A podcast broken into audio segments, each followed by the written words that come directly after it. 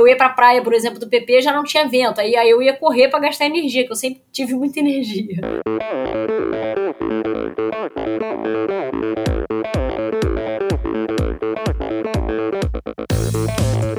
Olá, eu sou Abílio Diniz. Olá, sou Igor de Souza. Oi, aqui é a La Fabrini. Olá, aqui é a Rosana Fortes.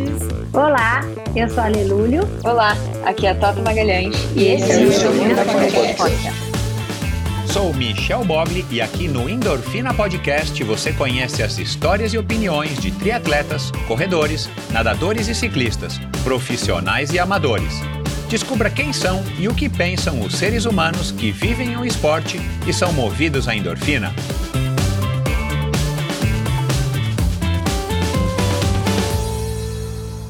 Olá, seja bem-vindo a mais um episódio do Endorfina Podcast. Esse e todos os episódios nos últimos cinco anos são editados pela produtora Pulsante. Siga arroba produtora Pulsante no Instagram para ficar por dentro do que rola aí nas novidades do mundo do podcasting. Bom, começando aqui mais um episódio do Endorfina, é um prazer receber você aqui hoje comigo. Se você está chegando hoje por conta da minha convidada, Rosália, é, seja muito bem-vindo, seja muito bem-vinda. É um prazer contar com a sua audiência. E se você já é um ouvinte costumeiro do Endorfina, é, você não perdeu por esperar essa conversa, mais uma conversa incrível, mais uma conversa fantástica. Seja muito bem-vindo, seja muito bem-vinda. E nessa conversa hoje com a, com a Rosália, uma outra convidada dessas que me foram sugeridas por ouvintes, eu me surpreendi muito positivamente, já logo ao fazer a pesquisa, né, que normalmente eu faço, a respeito dos meus convidados. Eu já fui, enfim, aguçando aqui a minha curiosidade, porque não somente os títulos que vocês vão ouvir aqui rapidamente na abertura do programa, mas pela personalidade, pelo estilo dela, uma corredora super dedicada que se dedica, é, eu poderia dizer aqui, como uma profissional mas ela não vive disso, né? Acho que eh, a gente até fala disso aqui no episódio. São pouquíssimos os corredores de montanha que têm capacidade de viver disso. Eu acho que no Brasil, talvez eu arrisco dizer que não haja nenhum. E, e mas ela se dedica, né, com, com todas as suas forças a essa a esse hobby, essa, essa paixão que ela tem pelas corridas de montanha. Ela que foi triatleta, ela que é mãe, ela que já foi velejadora e é velejadora, na verdade, logo depois desse episódio que a gente gravou ainda no mês de agosto. Ela estava saindo para participar do Campeonato Mundial de Vela ao lado do marido, André, é, numa equipe e na em Portugal, em, no Cascais, na costa ali do, do Cascais, e, e aí você percebe então que ela é polivalente, além de ser uma arquiteta que corre pela cidade do Rio de Janeiro em direção às suas obras e às suas reuniões com clientes. Enfim, é uma história super bacana. Aqui na nossa, na nossa conversa a gente falou sobre maternidade, o contato, claro, a relação dela com a vela, com a corrida. Uh, ela que estreou uh, as suas participações em corrida, em corridas numa maratona, ela é super intensa e, claro, né, tem um nível de, de, de, de condicionamento físico é, fabuloso, né, uma predisposição para outra, uma predisposição para o longo, que ela acho que viria a descobrir isso ao longo, meio obviamente, né, ao longo da carreira dela, depois de vários Ironman e dessas provas, principalmente de 100 milhas, que ela tem adorado participar. A gente falou do, do da passagem dela no Ultra Trail do Mont Blanc, que para ela foi aí um divisor de águas, ela que teve lá duas, em duas ocasiões. A gente falou sobre ficar sozinha, ela é uma pessoa que curte correr sozinha, em, enfim, com a sua trilha sonora, com seus pensamentos.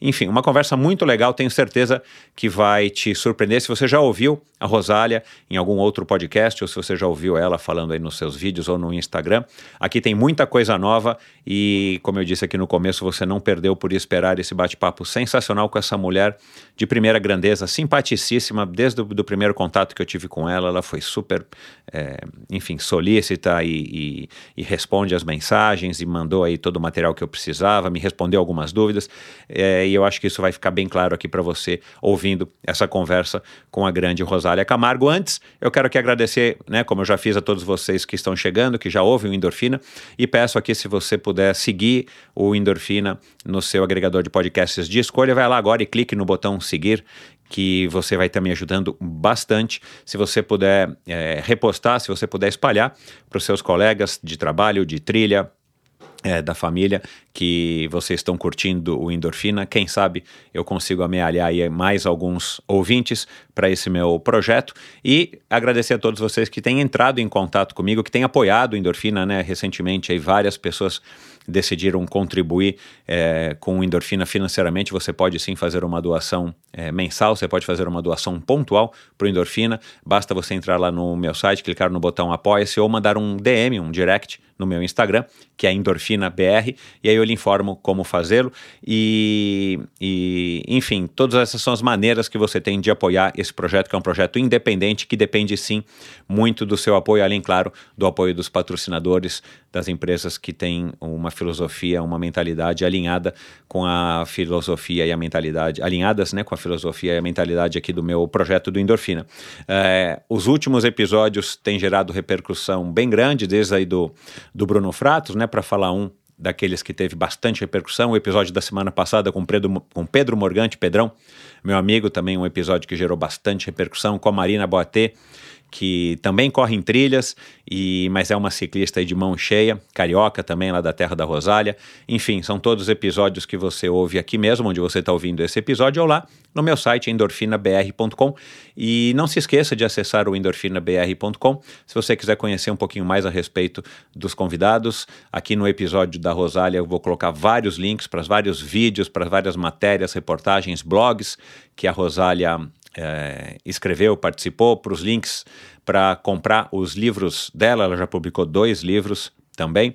Enfim, então no meu site você encontra links para cada um do, das redes sociais dos convidados, de todos os quase 300 convidados que já passaram por aqui.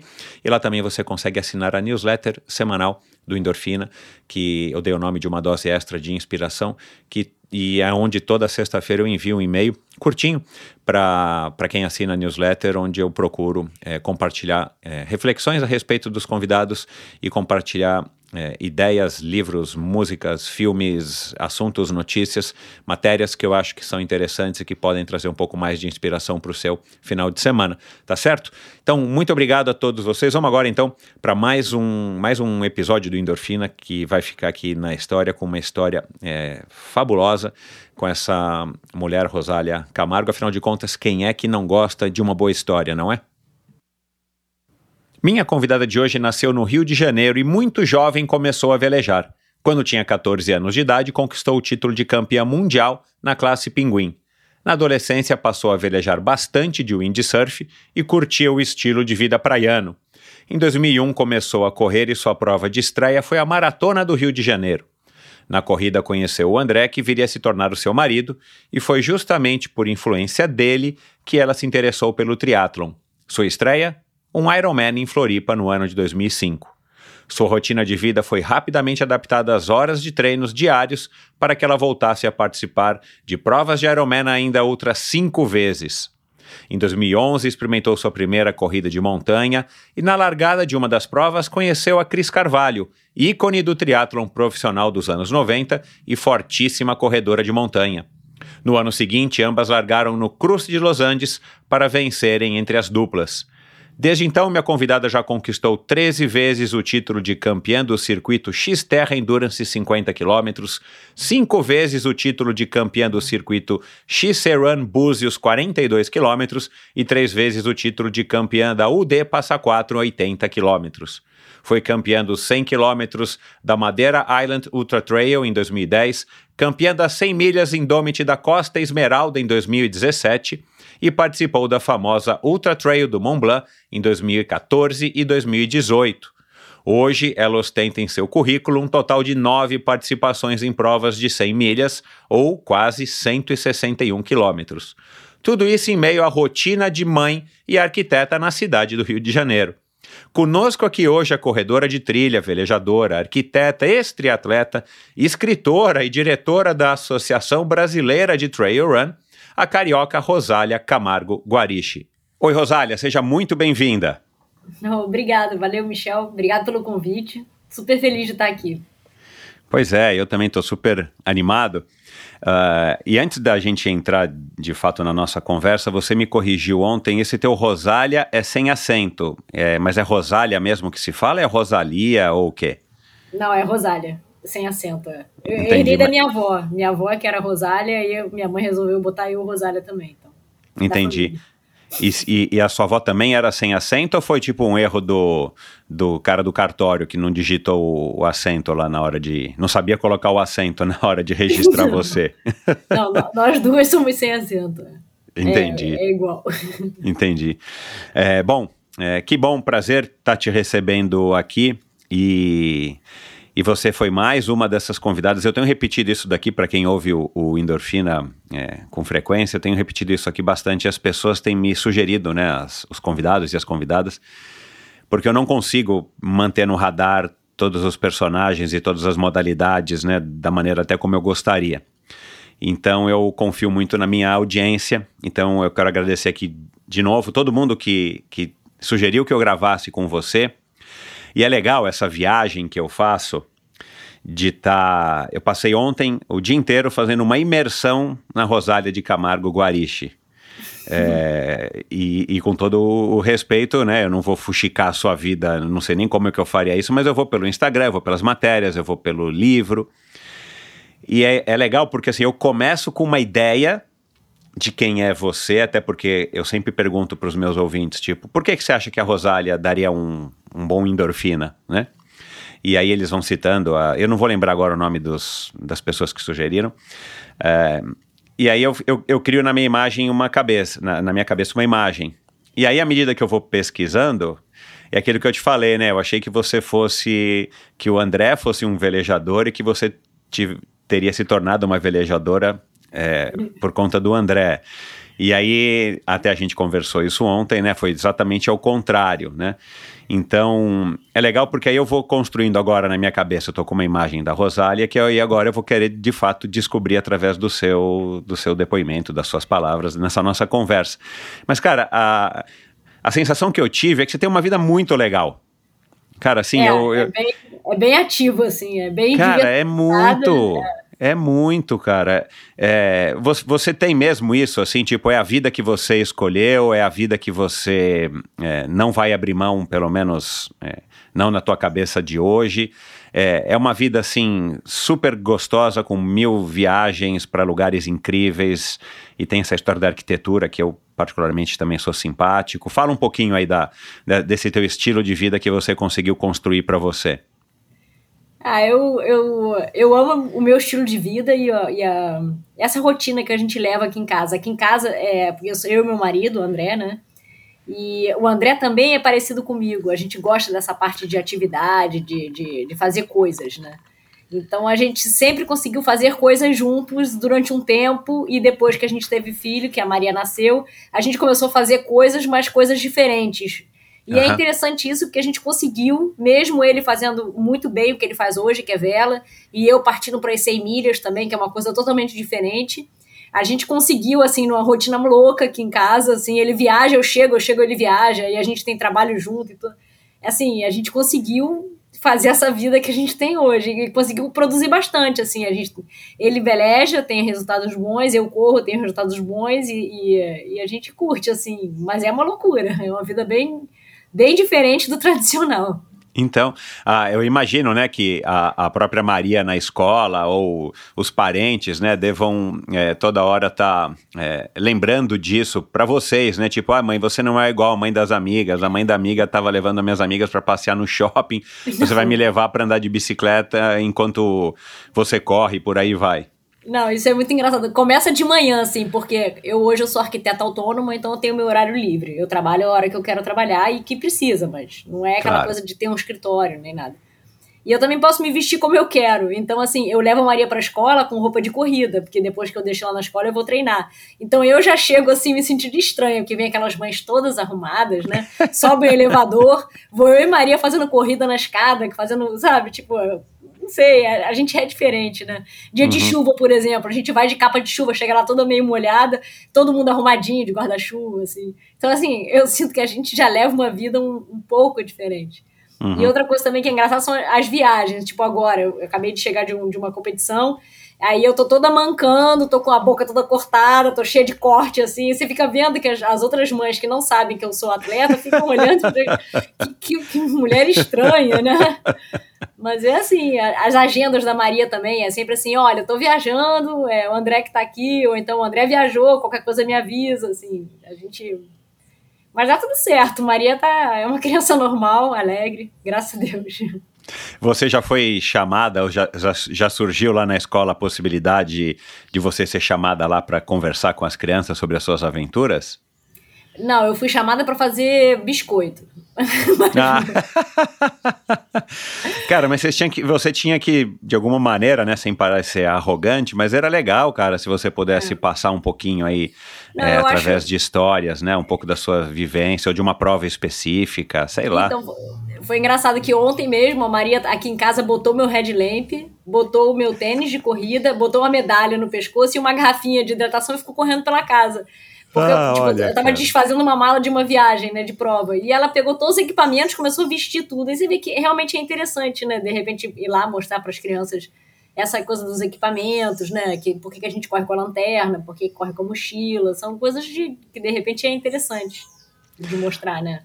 A, a, a Maria é, já tem alguma predisposição para alguma, algum, alguma facilidade, né, para alguma modalidade específica que vocês já tenham percebido? É, eu percebi que ela claramente não é dos esportes. Ela, gosta, de, ela, ela, ela, ela, gosta de desenho, assim. Ela, assim, ela se destaca muito pelo capricho de, de desenho, criatividade de, de, de, desenho. E ela realmente ela é fora da curva na parte gráfica dela. É, esporte ela faz porque a gente põe ela para fazer. Eu acho que é importante para a pessoa fazer esportes, né? Por vários uhum. motivos, socialização e, Exato. e tudo.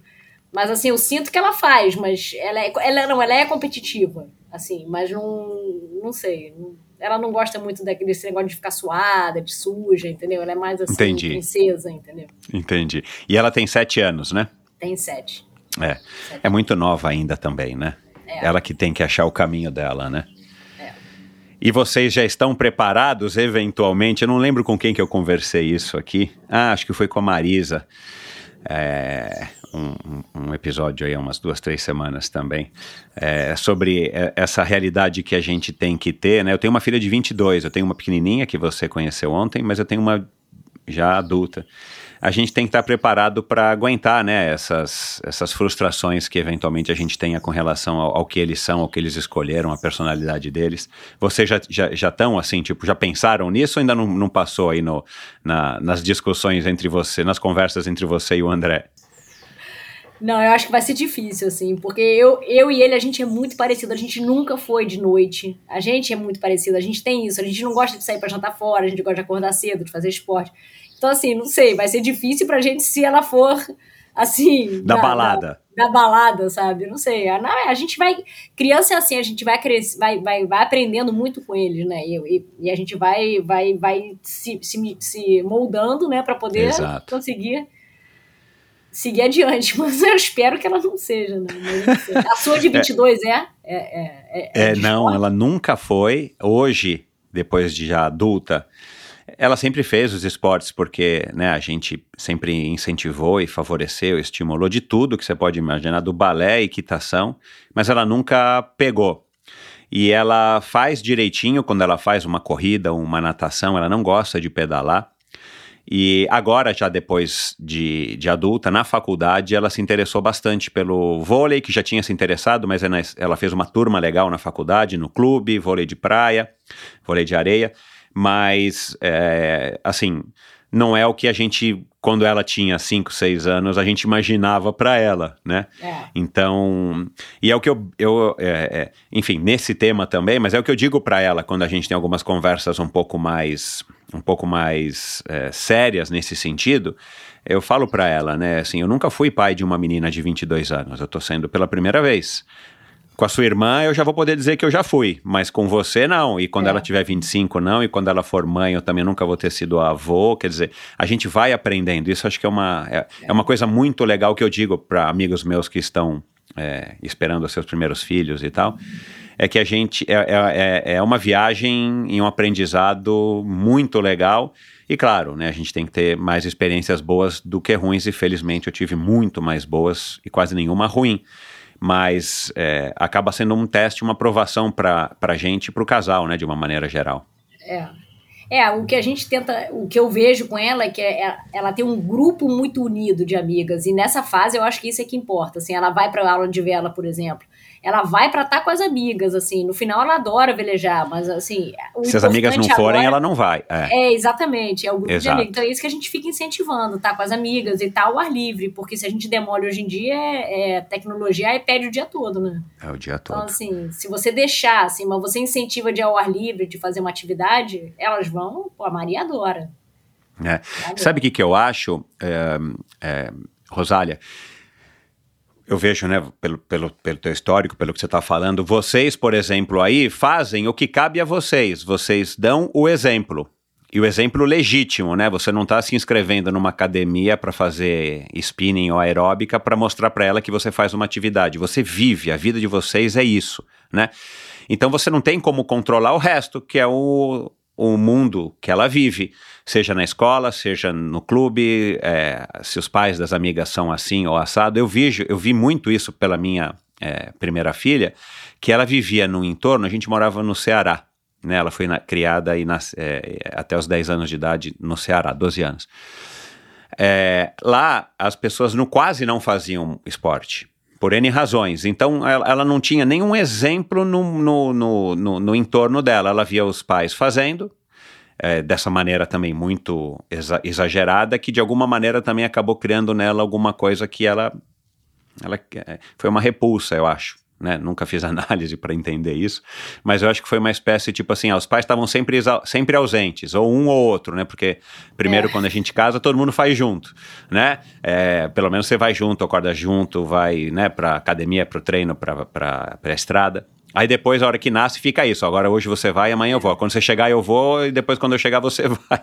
Enfim, mas é, eu acho que é, para falar dessa cultura esportiva que tem sido tema também, principalmente nos episódios mais recentes do, do, do Endorfina, a gente não tem mais o que fazer como pais. O que a gente pode fazer é como cidadãos e tentar estimular e favorecer é. o esporte de uma maneira geral para que ele se torne cada vez mais comum na nossa sociedade e ó que nós somos de uma classe favor, favorecidíssima, né, da, da nossa sociedade, né, a gente não pode falar de uma maneira geral no Brasil, mas, enfim, é, é o país onde a gente vive e é, é a cultura que a gente tem.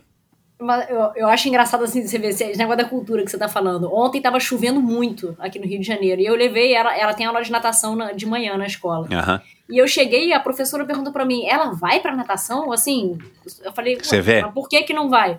Tá chovendo. Eu falei, gente, é a melhor coisa que tem. Vai pra natação, sim. É tipo. Ela vai se molhar mesmo. Exatamente. Eu falei assim: não, pode levar, sempre tem natação. Sabe? É tipo, a gente tem que mudar isso, porque acho Exato. que as mães ficam preocupadas achando que a criança vai ficar doente porque foi na água, na chuva. Não, gente, não é. Porque fica doente é depois você ficar molhado e passar Exato. frio. Mas você. Mas eu acho que é uma coisa que a gente tem que, tem que ir colocando um pouco pra criança, entendeu? Assim, é.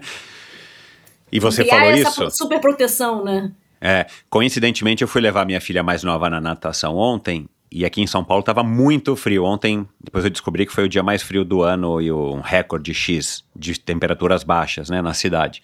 Só tava ela nadando. As é, outras mães não é, levaram. É isso, não né? Agora que você está falando que eu atinei. Ela adorou, porque aí teve atenção exclusiva do professor. Mas, enfim, é essa, essa falta dessa cultura, né, que, que eu acho que ainda acaba impedindo a gente, como potência, é, ou quase uma potência esportiva, ou, uma, ou pretendemos ser uma, uma potência esportiva, a gente não consegue deslanchar como a gente vê em outros países, em outras culturas. Esse episódio é um oferecimento da Sigma. A Sigma Sport representa a tecnologia alemã em seu mais alto nível, combinando design inovador com engenharia de precisão. Todos os produtos são testados em laboratórios internos para suportar as condições mais adversas, garantindo um excelente padrão de qualidade em toda a linha de produtos. A Sigma trabalha com iluminação, ferramentas de bolso, ciclocomputadores com e sem GPS e também com relógios com monitor cardíaco com e sem GPS. E já chegou aqui no Brasil o ROX 11.1 Evo, o GPS com a melhor relação custo-benefício do mercado. Um produto com alta qualidade e confiabilidade que se destaca pela configuração descomplicada, e isso aí eu posso atestar porque eu estou usando já faz quase um ano. É uma configuração rápida e simples através do app Sigma Ride. Além do display colorido e personalizável com até oito cores, possui opções para navegação com mapas que podem ser baixados diretamente no aparelho em arquivos GP PX. Treinamentos estruturados, que também podem ser baixados no formato .fit, possui conexão com sensores externos, com conexão Bluetooth e ANT+, como cadência, frequência cardíaca, que é o meu caso, potência DI2 e até bikes elétricas. Quer mais? Ele ainda pesa apenas 56 gramas. Saiba mais em sigmasport.com.br e siga arroba sigma underline sport underline Brasil. Lembrando que o esporte é o esporte inglês, S-P-O-R-T. Arroba Sigma underline Sport underline Brasil. Vamos conversar aqui, uh, vamos começar aqui a falar sobre a, a Rosália, super atleta, super corredora. Rosália, é... sua infância foi aí no Rio de Janeiro, você começou a velejar, você me disse, com com 12 anos, é isso, né? É, é, a vela começa muito cedo, né? Eu acho isso, que foi porque seus pais velejavam. Como é que foi essa história? Conta um pouquinho aí para mim. É, meus pais já velejavam e a gente frequentava o Yacht Clube do Rio de Janeiro. E, é, assim, morava na Urca, que é ali do lado, né? Que é, que é bem perto do Yacht Clube. E a rotina era isso, era ir velejar. E, e a vela tem muito essa parte social, então tinha um grupo de amigas. Então eu velejava com uma amiga minha. Então era super legal, assim, eu já, já, já saí, é, tipo, eu, ela me pegava na praia de Botafogo, ali na escola, eu estudava no Andres, perto da praia, e a gente já treinava a tarde inteira. Então, eu já sinto que nessa época eu já, eu já criei uma, uma rotina muito diferente das outras crianças, das outras meninas da minha idade. Porque o que eu queria era ir velejar, o meu pé era todo verde de fungo, eu não tava nem aí. sabe, assim, eu já eu queria velejar, sabe? Eu queria ganhar regata, assim, a gente, a gente já queria arrumar barco, lixar barco e assim, você sente que, que, essa, que essa parte do esporte e do esporte ao ar livre, você já, já te cria um pouco diferente, né, do, do, do, dessa sociedade diferente, assim, um pouco mais ao ar livre, que eu acho que ajuda um pouco na para lidar com todos os problemas da, de adolescente e tudo, né? Uhum. Então, assim, eu sempre velejei. A gente foi para um Mundial nos Estados Unidos, ganhou o Mundial, foi super legal. Foi assim. Eu era tipo. Eu lembro que na, quando eu entrava na escola tinha, uma, tinha uma, um cartazinho, campeã e tudo, assim, era, era legal. Eu perdi aula pra caramba, mas sempre corri atrás, assim. Eu nunca fui muito inteligente, assim, tipo, a minha, eu, a minha irmã era nota A em tudo. Aí todo mundo que me pegava no ano seguinte, eu sou um ano mais nova, falava assim, ih, a irmã da Carolina. Eu falei, não, mas não é igual, não. Ah. mas assim, eu corria atrás, estudava e tudo. Mas essa parte do esporte sempre me ajudou, porque me fazia ser organizada, né? Então a gente, a gente já, desde, desde, desde criança, já, já se organizava para poder perder a aula, para poder viajar, para fazer regata e tudo. Então uhum. foi uma coisa que acho que desde que eu me lembro por gente é, foi sempre assim. E por que a vela? Assim, como é que a vela entra na tua vida, né? Porque não é uma modalidade comum, muito menos no Brasil. Para vocês aí no Rio de Janeiro é um pouco mais fácil, mas não é uma coisa assim, né? A gente pode dizer, é, ah, é... A vela para mim foram, foram dois momentos de vela, assim. Teve essa vela, tipo, até 16 anos, que, que é aquela idade, assim, que você meio que, que segue um pouco teus pais, né? Então uhum. eu ia pro Yacht Club, velejava, velejava de, de, de snipe, velejava de pinguim. São dois barcos de, de, de casco, né? Uhum. Aí eu conheci o windsurf, que foi quando eu entrei na faculdade. Então eu já ia de carro pro PP, já é outra fase. Então eu velejava de wind na praia da Barra. Então, assim, foi outra fase de vela, uma fase de vela mais livre, assim. Fui pra Havaí é. velejar, foi assim, era uma coisa mais. Você não depende de estar no Yacht Club do Rio de Janeiro, entendeu? Aham. Uhum. Então, é, é uma anos... coisa, é uma coisa mais, sei lá, talvez mais jovem, mais moderna, mais jovem. não sei, né? Não, Tem essa exatamente. questão da cultura da praia, né? E eu, eu era louca pro windsurf. Só que quando começa a faculdade, estágio, o vento aqui entra duas da tarde, aí você começa. Eu ia pra praia, por exemplo, do PP, já não tinha vento. Aí, aí eu ia correr para gastar energia, que eu sempre tive muita energia. Uhum. Então foi aí que eu comecei a correr. Assim, eu comecei a, a, a, a gostar da corrida por ser um esporte que eu podia fazer quando eu queria. Eu não dependia do vento. E, então, assim, foi uma coisa que me apaixonou na corrida, foi esse essa facilidade que a gente tinha de correr, assim, eu saía de casa, corria de manhã, já estava feliz o dia todo, já tinha gastado minha energia e, e comecei a correr, tanto é que na, na, primeira prova que eu fiz foi uma maratona, aí todo mundo, ah, você fez uma maratona? Fiz, porque eu já estava acostumada a correr, eu corria todo dia, naquela época, quando comecei, não tinha assessoria, não tinha essa tecnologia, esse conhecimento que a gente tem hoje, né? Exato, é. Eu corria com um tênis qualquer, com, com, sei lá, comia banana. É diferente, né? Hoje em dia é tudo muito high-tech, né? É tudo muito. Não é? É diferente, né? Você começou novo também no esporte. Né? Eu comecei bem novo no polo aquático quando eu tinha 13 anos, mas muito antes. Engraçado, né? Essa coisa que já disse a mim algumas vezes aqui. Eu nunca fui do futebol, nunca fui da bola, é, a, aprendi no Esporte Clube Pinheiros, né, o, o, clube que eu sou sócio aqui, aquele clube grandão aqui, aprendi todas as modalidades lá, basquete, handball, as modalidades de quadra. Nadava, porque minha mãe colocava a gente na natação por razões óbvias, mas é, na turma do prédio, que era a turma onde eu tinha mais contato, o negócio era bicicleta e skate. Skate nunca foi a minha, mas a bicicleta foi. E cara, eu nunca larguei a bicicleta, pelo menos não até hoje, até os 53 anos de idade. Mas até para jogar polo aquático, eu ia e voltava de bicicleta, participava de diversos passeios ciclísticos, fazia BMX, a bicicross. Então é, é, é curioso, né, como a gente olha para trás, para a gente entender assim, o, tentar entender assim o porquê que a gente curtiu tanto. Você já, você já chegou a entender ou, ou pensar nisso? Por que, que você gostava tanto desse estilo de vida, seja da vela, que no começo foi por causa da turma, depois do indie, e depois você começa a correr, porque o indie acaba sendo mais é, limitante. Você já parou para pensar assim, o que que você, o que que isso te traz, ou te trazia, né, eventualmente mudou? Eu acho que são duas coisas. Uma é gastar energia, assim, eu sinto isso, que eu gosto, tipo, de acordar e já fazer um esporte, sabe? É uma coisa que, não sei, me faz bem. Suar, assim, me sentir... Eu gosto de sentir aquele cansaço para depois relaxar, entendeu? Exato. Parece que o, o, dia fica melhor, porque você já, já gastou sua energia e depois você dá mais valor a não fazer nada. E é. outra coisa, eu adoro estar ao ar livre. Eu adoro sentir vento, sentir calor, sentir frio. Eu gosto desse contato com a, com a natureza. Eu gosto disso, assim. Eu não gosto uhum. de... Óbvio que eu adoro ar-condicionado, dormir quente, isso aquilo, mas eu gosto daquele meio perrengue, né? De, sabe, se acordar de manhã tá frio, sabe? Tipo, uhum. Sabe? Uhum. Eu sempre gostei disso. Então acho que juntou fui achando, fui, fui seguindo a minha vida meio que alinhando para isso, né? Uhum.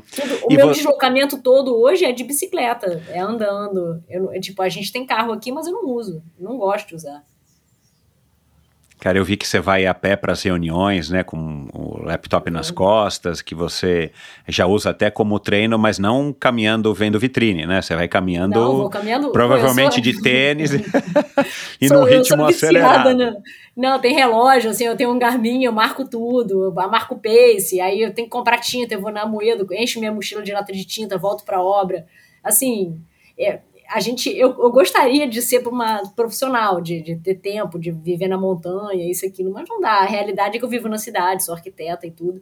Então eu vou adaptando as coisas que eu gosto de, de, de, de me deslocar, de andar, isso, aquilo, eu vou adaptando tudo pro, pro, pra essa rotina. Eu ponho é... trabalho de tênis, vou andando de mochila, vou, vou adaptando.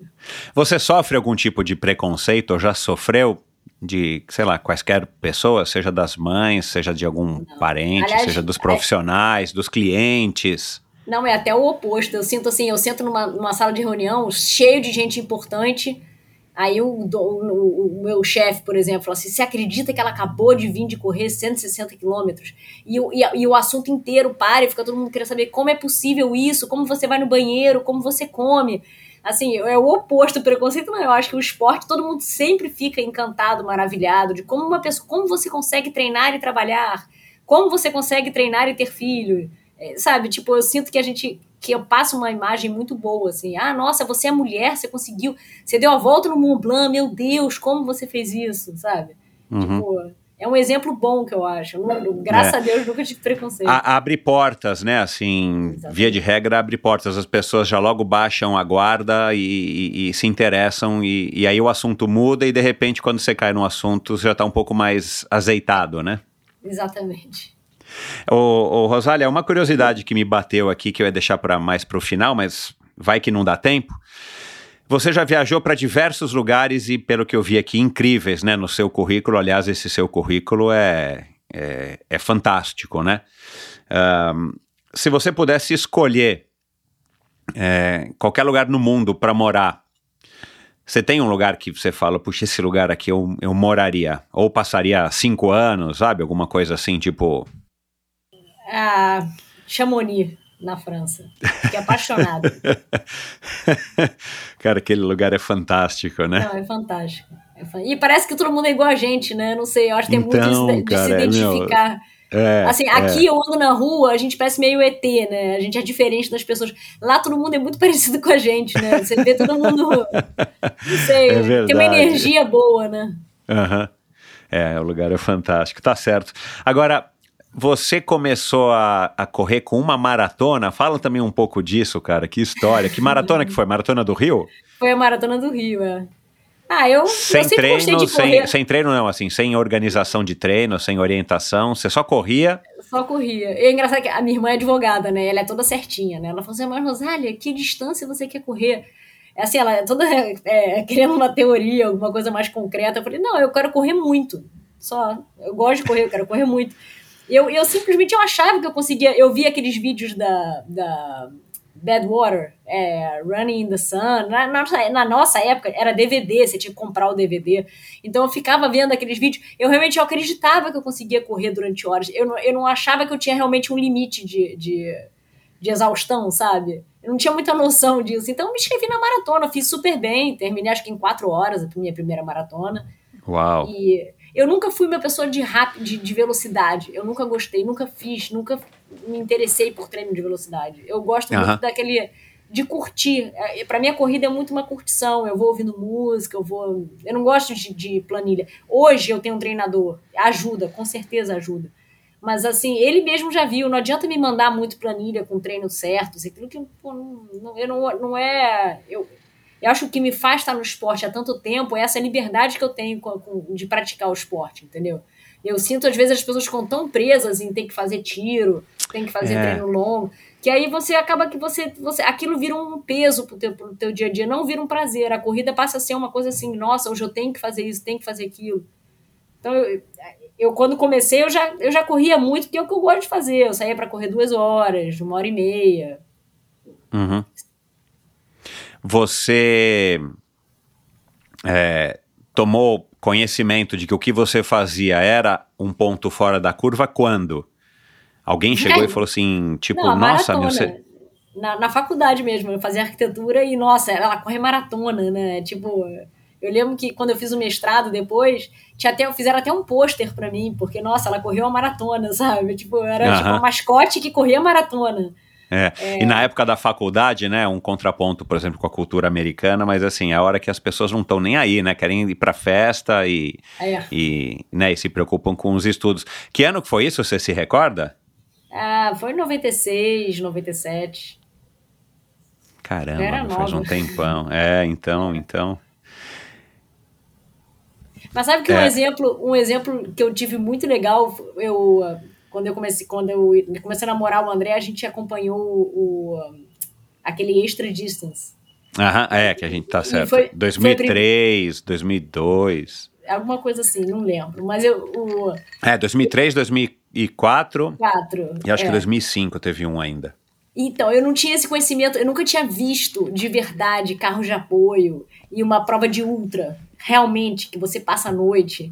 E eu lembro do André, eu acompanhei ele, eu era, eu era staff dele. E eu lembro de você, tava correndo também, né? Tava, de, tava, de, tava. De bicicleta. É, eu e fiz aquilo... 2003 e 2004. Cara, Michel, eu fiquei apaixonada.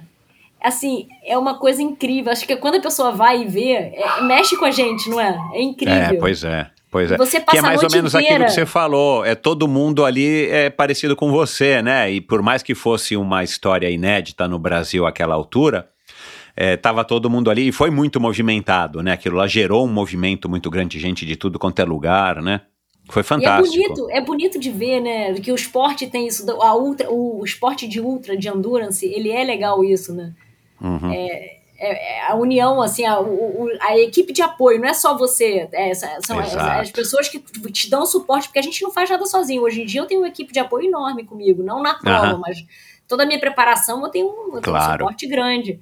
E é Uhum. legal ver isso na, na prova também, né? Quando você tem É. essa, toda essa estrutura em volta do atleta, né? É muito É. bonito.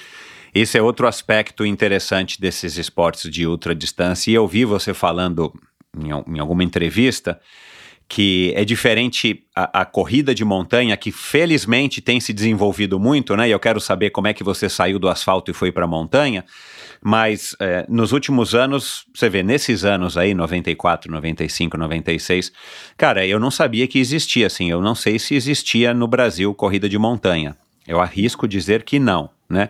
A maratona ainda era uma febre aqui no Brasil, ainda era um grande objetivo, as pessoas se mobilizando para ir correr maratonas de Nova York, de Chicago, como a gente sabe que tem hoje, mas hoje ainda tem a cena da corrida de montanha, que eu já entendi também que tem atraído muita gente do asfalto, né, para a montanha, justamente porque enfim, a- pelas razões que você sabe muito bem, a gente até vai explorar um pouco aqui da paisagem, da, da, da, da superação e tal, que é diferente do asfalto. Mas as corridas hoje, principalmente, eu imagino que em São Paulo, aí no Rio igual, elas se tornaram, sei lá, praticamente como se fosse um esporte de academia, né? A pessoa vai, corre, que seja uma maratona, e não tem desmérito nenhum, muito pelo contrário, correr 42 não é fácil. Mas a pessoa tira duas, três selfies, toma um copo d'água lá com a sua assessoria, fala uma resenhazinha e vai embora. Nas corridas de montanha é um ambiente muito mais de comunidade, muito mais de, de se encontrar, de trocar experiências, de, de, de, sei lá, até de cooperação, eu imagino, né, entre é, vocês competidores no meio da prova, né? Então eu acho que é, esse é outro aspecto interessante das provas de ultradistância. Eu também cheguei há pouco tempo agora é, do, do Race Across America, fui ajudar um amigo meu, e a prova já existe há 40 e poucos anos, e é sempre esse mesmo ambiente, faz 28 anos que, que, que eu fui a primeira vez, e é esse ambiente de ajuda, as pessoas trocam ideias ali antes da largada, na- na- nos dias que antecedem, você percebe que as pessoas estão lá, são voluntários, que entendem, que estão lá não sei quantos anos, é um ambiente que não é tão profissional como provavelmente você vai na maratona do Rio hoje para retirar um kit, é tudo computadorizado, tudo profissional, tá tudo ali nos trinks, que é legal, mas perde um pouco esse, essa, esse calor humano, né? E pelo que você disse, eu nunca participei de uma corrida de montanha, a corrida de montanha também tem esse fator que atrai e, e atrai bastante a- esse grupo, esse nicho de pessoas. Você nunca fez corrida de montanha? Não, porque quando eu me aposentei da corrida não você existia corrida de ainda? montanha no Brasil. Tô tentando voltar a correr, bem pouco. Tô não, tentando uma voltar a correr. É, Você- cara, você- assim, Pra você entender quero essa fazer- diferença. Então, não eu quero tem fazer pace, um- Não tem essa coisa do... Que a maratona, o, o irritante da maratona é que se alguém fala assim, ah, você fez a maratona no Rio, qual foi o teu tempo? Aí você fala o teu tempo, a pessoa te põe numa categoria, né? É. A corrida de montanha não dá, porque você pode fazer, você pode fazer uma prova de, de se tiver chovendo, se tiver ventando, se, tiver o, o terreno Muda muda, tudo, muda tudo, é. tudo. Então É. assim, é legal é isso. E fora que você não fica naquele, se você vê corrida de, de asfalto, todo mundo olhando o relógio, marcando pace. Cara, É, esquece pace, montanha, pô, nossa, é, é outra energia, assim, é mais Uhum. livre, não sei, e é menos gente, então não é aquela, aquele, sabe, que a maratona você corre com gente do lado o tempo inteiro, É, né? que também é legal, mas é uma experiência completamente distinta É, da- do que você montanha, faz. Você é mais assim, é- você tá mais ao ar livre, você vê gente, é ótimo ver gente. Não tem que você falou, ah, as pessoas querem se. Porque quando você vê alguém, você tá, primeiro, você vê que você tá no caminho certo, né? E segundo, você se sente mais seguro, por exemplo, à noite. Imagina, É, no meio de uma montanha claro. à noite, sozinho. Você tem alguém, você tá ali. É. É gostoso, não sei. Eu, eu achei. A, a- eu comecei em 2010, eu fiz minha primeira prova de. Eu fazia Ironman direto. Aham. E prova de maratona de asfalto. Em 2010, quando eu fiz minha primeira corrida de trilha, foi em Búzios. Nossa, eu nunca mais. Não, eu até fiz o Ironman em 2011, mas já fiz o Ironman assim porque eu tava inscrita, sabe? Fui lá assim, nem pra curtir. E de 2011 em diante, hoje em dia eu só faço trilha. Eu, eu amo. Eu fiz a maratona do Rio com a Maria empurrando o carrinho. É, com, com- ela tinha três aninhos. Mas Aham. assim, eu fiz pra curtir. Mas se você perguntar se eu quero. Agora mesmo teve a maratona do Rio, perguntaram se você quer correr. Eu falei, não, obrigada, eu vou pra treinar. Mas eu não. Não sei, a maratona, não desmerecendo a maratona, mas não é uma coisa assim que, que, que, que me faz é, ter motivação pra treinar, entendeu? Para Aham, completar uma maratona. né? Aham. É, eu acho que são modalidades distintas. Uma não é melhor nem pior do que a outra. são É, modalidades exatamente. distintas. É o que mexe né? com a gente, né? Na verdade. Exato, é. É, é como o triatlon, né? Tem gente que só quer fazer Ironman, que é um triatlon. E tem gente que não quer fazer o Ironman de jeito nenhum, faz triatlons mais curtos. São É. modalidades distintas. É, agora, ah, eu quero falar da experiência do, do, do triatlon.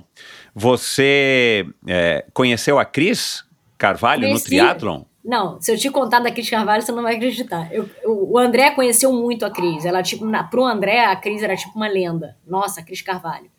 Eu fui fazer uma prova em Vila Angostura, lá na Argentina. E na largada tem uma moça do meu lado falando assim: Você vai correr com essa meia? Aí eu olhei, pô, vou correr com essa meia.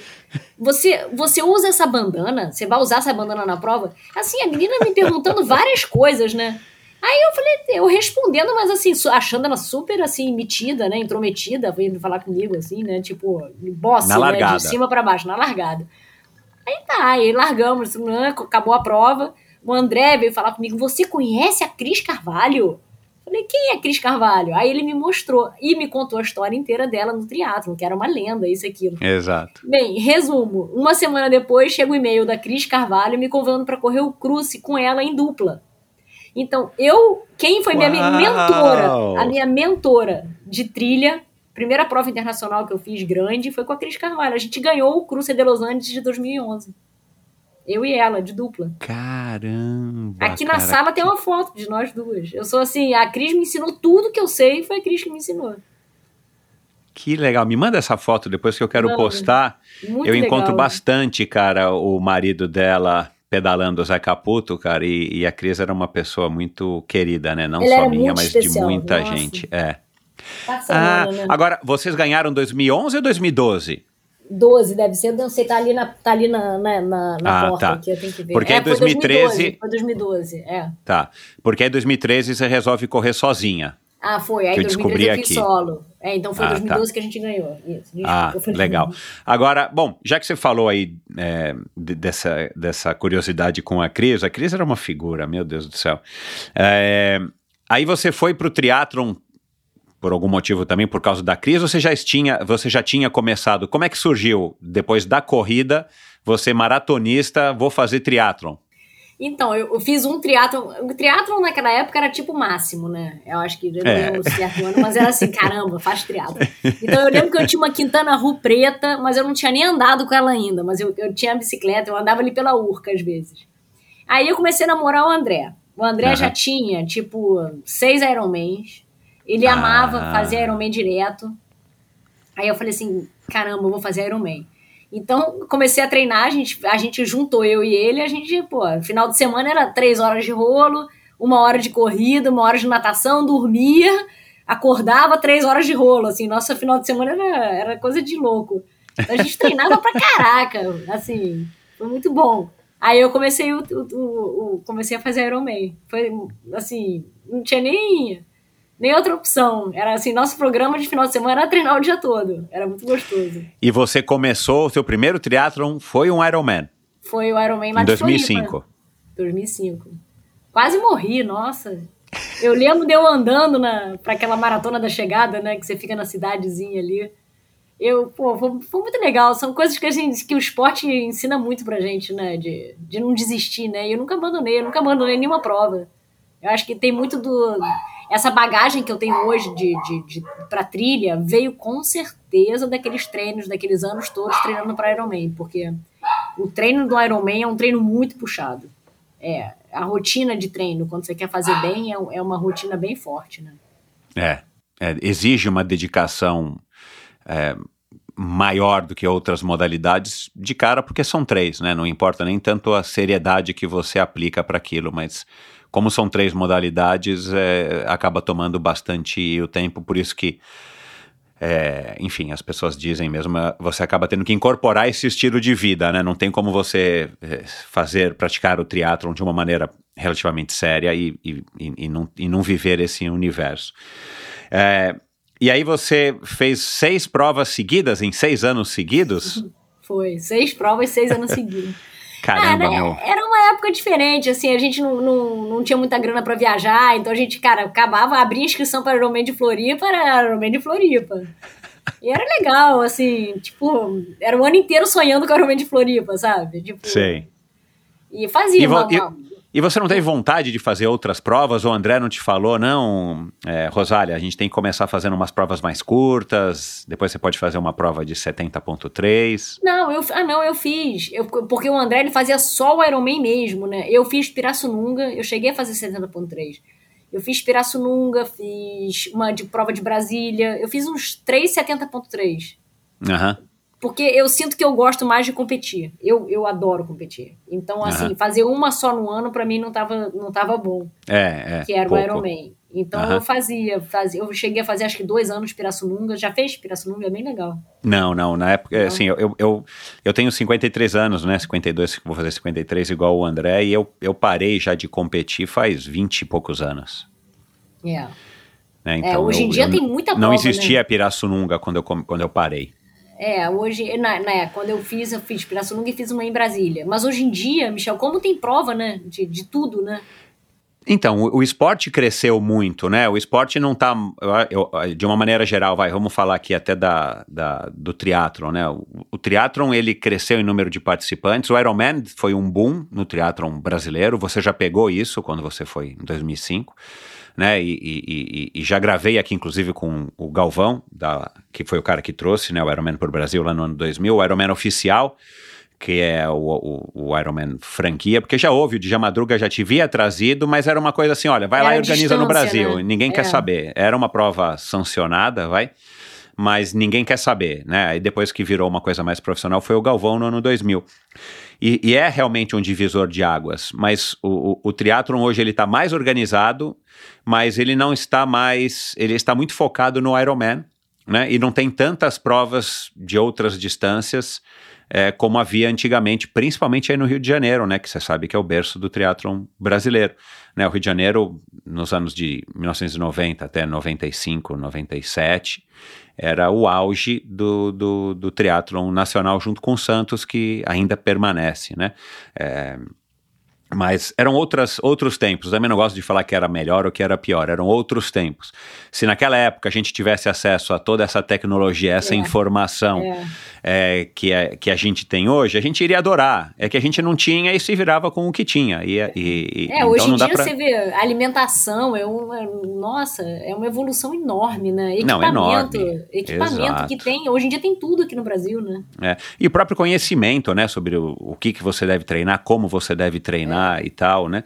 É, você se dá bem com, essa, com, com a tecnologia, assim, você curte, sendo a corrida de montanha um esporte mais, sei lá, mais paz e amor? Não, eu amo tecnologia. Eu, eu falo com o André, a época que a gente era, que a gente era maluco, né? Ficava no rolo, imagina, naquele, naquele, no, qual é o nome do rolo? Não lembro Turbo. agora. É o turbo, turbo trainer. Você só botava a roda de trás e ficava girando. Gente, hoje em dia eu tenho o Swift, tenho o Strava, eu pedalo todo dia de manhã, faço competição. Ó, é, o- é outro incentivo, né? Eu acho que a tecnologia é o máximo.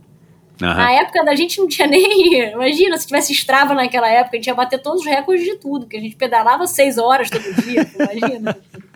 Então, você falando isso, e, e- e eu lembrei de uma coisa que eu ouvi em alguma outra entrevista tua, que você falou que mudou muito é, o equipamento para quem faz prova de montanha, para quem faz provas de trilha, Ah, né? Mudou. E, e eu fiz corrida de aventura de 98 até 2000, 2000 e pouquinho.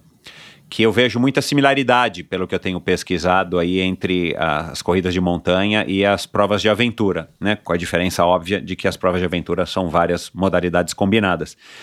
Mas é, eu lembro que eu adorava essa história do equipamento, de preparar a mochila, né? O que você tinha que levar de material obrigatório, a mochila, qual era a mochila mais leve, qual era o tênis de melhor gripe e por aí vai, né?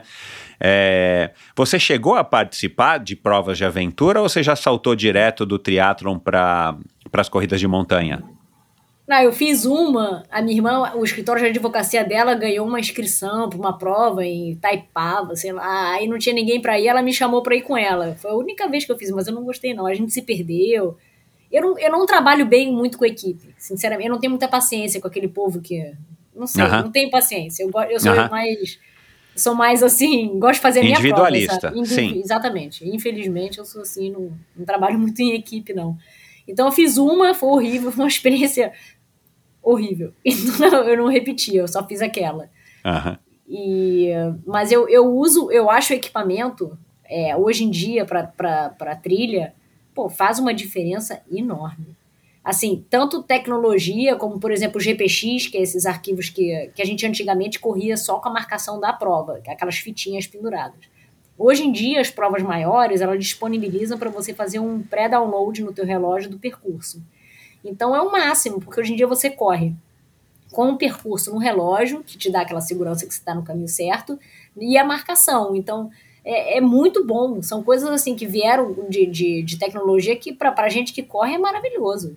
É uma, ajuda muito, nossa. Exato. Não, é a tecnologia dos materiais, né? Seja dos calçados, seja das mochilas, Não, das roupas. É. E a comida, a primeira, né? A primeira prova que eu fiz de ultramaratona de, na Ilha da Madeira, em Portugal. Eu, o casaco que eu levei foi o, o meu chefe que me deu um casaco daquele de show. Eles pediam um casaco impermeável, que to, a prova de trilha de montanha tem uma lista sempre de itens obrigatórios. O ilegal da prova de, de montanha é isso, que cada prova tem uma característica muito diferente uma das outras. Então, por exemplo, se essa prova dele é da madeira, tinha uma lista grande de itens obrigatórios. E uma delas era esse casaco impermeável. Eu não tinha casaco impermeável. Então ele me deu um casaco desse de para show do, de, de, de, concerto de música. É impermeável. Então que eu corri. Exatamente. Eu corri era da madeira com um casaco desse. Imagina, não é, não é respirável, não é nada, né? Você vai ver, hoje eu fiz uma prova agora, tinha um casaco impermeável, o casaco impermeável era do tamanho da, da minha mão, assim. É, é breathable, é sei lá o que, sei lá o que, é leve, é, fecha aqui, abre ali, entendeu? Então, tipo, é, tudo evoluiu, né? E pra gente que tá fazendo é, é, esporte realmente faz diferença. É assim, uma coisa é você comprar uma, uma roupa toda cheia de tecnologia para andar em São Paulo. Você não vai notar essa diferença aqui. Outra coisa, por Exato. exemplo, eu fiz, uma, eu fiz uma, uma prova na Escócia, West Highland Wade Race. E, e, lá você vê a diferença de botar um casaco Gore-Tex e botar um casaco não Gore-Tex, entendeu? Quando o vento entra, você vê que é um casaco que realmente veda a entrada de, de, de, de, de frio e outro que não, entendeu? Então é uhum. é legal isso, você testar na, na, na, natureza mesmo essa tecnologia toda, você aproveitar a tecnologia pro teu bem, né? Exato. Ela não é desenvolvida à toa, né? Não é ah, questão de moda. Exatamente, não é estética, né? não é moda. Exato. É o tênis, é o tênis Gore-Tex. Nossa, imagina, eu corri na água lá e o meu pé tava seco. É incrível, sabe? Então.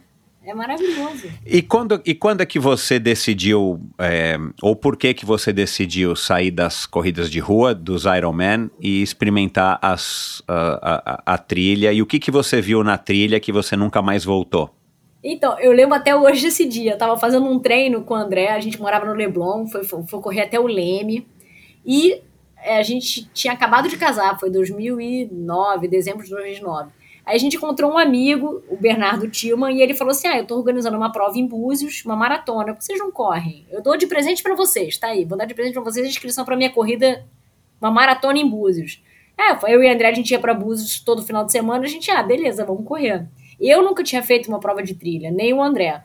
E foi incrível. Eu ganhei a prova. Eu lembro que pô, foi a primeira prova que eu ganhei na vida. Eu cruzei na Rua das Pedras, assim. Eu não acreditei, eu tinha ganhado do André também, porque o André morreu de calor, derreteu. Então eu lembro que eu voltei para contar pro André que eu tinha ganhado a prova. Então, assim, eu acho que assim, é, o fato, eu, eu, primeiro a prova foi muito gostosa, assim, por, por toda essa, essa diferença do trail para o asfalto, né? Você tem uma liberdade de pace, você tem variação de altimetria, variação de terreno. Eu tenho a impressão para mim que na trilha, o, apesar de de ser mais difícil do que o asfalto, o tempo passa mais rápido, eu curto mais. Não é um, não é nossa, eu tô correndo uma maratona. Para mim é um prazer, eu fico ali quatro horas, cinco horas. Eu não, eu não sinto aquela, é, aquela pressão, entendeu?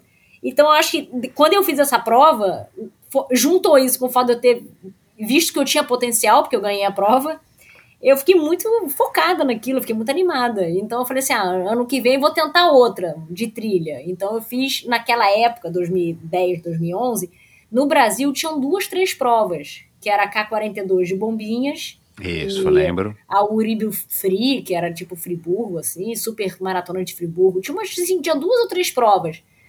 E, e eu fui fazer bombinhas. E no ano seguinte. E eu ganhei bombinhas. Aí eu falei assim, nossa, quando eu ganhei bombinhas, eu falei assim, cara, eu nasci pra isso. Imagina. Pô, fez seis Ironman, não ganhou. Não sei quantas não maratonas nada. não ganhou. nunca ganhei um Ironman na vida. Aí, cara, cara, você imagina. Aí ainda ganhei uma, uma quando ganhava K42 de bombinhas, ganhava uma viagem para Vila Angostura, que foi quando eu conheci a Cris Carvalho lá. Então ainda ganhei essa viagem, fui eu e André para Vila Angostura, imagina, prova internacional, isso aquilo. Então, dali foi uma nunca mais parei. Faço, hoje em dia eu faço tipo quatro provas no ano, assim, internacionais, e o resto uhum. aqui no Brasil eu, eu fico botando de treino. Uhum. Eu dei uma pesquisada aqui e achei uma matéria antiga, não sei se foi na Go Outside, falando sobre as mulheres que acho que em 2017 dominavam a cena das corridas de rua. A Emily, das corridas de, de, de, montanha, de trilha. Uma tal de Emily, que é, noro, é holandesa, né, norueguesa, é. que casou com o Killian, a própria Fernanda Maciel, entre outras lá. E pelo que eu, essa pesquisinha aqui, essa, essa matéria que eu li, é, todas trabalham, né? Todas vocês é, têm uma vida é, fora da vida de atleta. Isso é ainda é, uma máxima? Hoje em dia já, existe uma, uma, uma leva aí de atletas, homens e mulheres, que vivem disso, ou particularmente as mulheres que vivem disso, você sabe? Eu acho que poucas vivem só da corrida. É, eu acho que muitas vivem, juntam com, tipo, é, ou dão treinamento, ou trabalham com alguma coisa ligada à corrida, que já ajuda muito, né? Aham, é, claro. Trabalham nesse meio, tipo, passam treinamento, ou trabalham com nutrição. Então, assim, já trabalham também, mas trabalham no meio da corrida. Eu acho uhum. que isso sim. Mas eu, eu, eu não conheço gente que vive só da corrida. Eu, uhum. eu no Brasil, é. ninguém da corrida de montanha é profissional nesse sentido, de viver apenas e exclusivamente da, da, da, da, corrida de montanha. Não. A gente, a não ser que tem, eu não conheço ninguém, mas assim, a, as provas de montanha, elas não têm é, patrocínio, elas não têm é, premiação em dinheiro, por exemplo, nem quase nenhuma tem. E, e poucos patrocinadores, né? A gente aqui no Brasil não tem muitos patrocinadores interessados em trilha. Uhum. E por que que você vê isso? assim, você que já está há tantos anos, né? É, eu, eu queria que você falasse um pouco desse desenvolvimento, desde quando você começou lá em, em Bombinhas, em Búzios, até hoje. Assim, cara, eu, eu vi no teu Instagram, tem um calendário gigantesco, você divulga N provas, né? Assim, é, caramba, eu faço, meu. Eu faço, assim, eu peguei, eu peguei o início mesmo do trail no Brasil. Então, assim, quando alguém vai fazer uma prova, eu falo, já fiz. Assim, eu fiz muitas, eu praticamente fiz todas as provas do Brasil que já tive, que tem aqui hoje. E, e eu vi todo esse crescimento. Eu acho que não tem muito. O, o, o, trail hoje, ele tem muita prova, mas tem pouco atleta. Eu sinto que a gente não tem muitos atletas ah, fazendo tá. trail, entendeu? É, tem, e tem prova demais, assim, tem, tem, a gente hoje em dia tem prova, sei lá, todo final de semana, se você quiser, tem uma prova de, de, de trilha. Mas as distâncias, por exemplo, não são tão, assim, sei lá, no máximo de 50 ou 80 quilômetros. A gente aqui no Brasil ainda não tem essas que nem nos Estados Unidos. Nos Estados Unidos você tem uma prova de 100 milhas a cada 15 dias, entendeu? Aqui Agora, por que, que tem que ser tem. 100 milhas? E por que não pode ser 20 quilômetros, 15 quilômetros, 10 quilômetros? Não é seria uma, uma, é uma, maneira de popularizar? Porque também é não, duro, né? É uma... Não é todo mundo igual a Rosália, que começa fazendo uma maratona, né? E um Ironman. Não, é, mas é uma especificidade diferente, né? Uma prova de, de, de, de 100 milhas, você entra com outros, outras características de uma prova de 20 quilômetros, né? Eu acho assim, hoje em dia a gente aqui tem muitas provas de 20 quilômetros, de 10 quilômetros, de 20 quilômetros. A gente tem isso. Ah, bastante. Tem, tem, tem ah, tá. bastante. Tá. Tem, porque eu acho que para a organização é mais fácil, é mais simples, né? São menos postos de abastecimento, é menos. Aí pode dar muito mais inscritos, né? Pela lógica. Exatamente, dá muito mais. Tem, tem, tem gente, tem público para isso. Mas se você faz uma prova, por exemplo, de 100 quilômetros, já não tem tanta gente. É. Eu, eu, sinto que o esporte ainda está é, o esporte para ultra, ainda, ele ainda está crescendo aqui. Você vai, vai numa prova de 100 quilômetros, tem 200 inscritos, entendeu? Não é tanta uhum. gente assim. Uhum. Essa, umas provas grandes de, de 100 milhas aqui tem 100 inscritos. É pouca gente. É pouca Tanto gente, é que, por, é. por, ter pouca gente que se inscreve, as, pro, as organizações não investem em, em, ter, o, em ter essa opção dessa, dessa distância. É. Então, assim, não, e, e ao mesmo tempo tem a limitação de que você não consegue colocar 5 mil pessoas numa trilha. Né? Ainda tem esse, essa questão, né? Você fecha uma, uma marginal, Pinheiros aqui em São Paulo, uma USP, ou é, aí no Aterro, você consegue colocar 20, 30, 40 mil pessoas aqui, hum, quer dizer, na, na, nas trilhas, enfim, nas provas de montanha, mesmo que tivesse essa demanda, não cabe, né? Exatamente. É, aqui a, a quantidade de pessoas que cabe para trilha é muito menor, muito mais reduzido do que uma maratona, né? Uhum. Bom, é, você já se deparou é, aliás, eu, eu dei uma pesquisada no teu Instagram, não consegui até o primeiro post, mas tem uns vídeos lá, particularmente o vídeo dessa West Highland na Escócia, é, muito legais, né? Que você fez, acho que em parceria com seus patrocinadores. É, cara, os cenários são legais demais, né? Por isso que me deu uma invejazinha boa, tá? No bom sentido da, da, tua, da tua vida esportiva, porque você fala, caramba, meu, cada visual, cada é. lugar, cada país, né? É, e não você já, você, a, gente, a gente vê assim o nascer do sol, o pôr do pois sol. É, entendeu? Pois é, assim, pois é. É. Uma, é uma forma de você fazer um turismo de uma forma tão intensa, né? Você realmente, tipo, a Ilha da Madeira, por exemplo. Eu posso ir lá visitar a Ilha da Madeira, mas eu não vou ver a Ilha da Madeira como eu vi naquela prova, entendeu?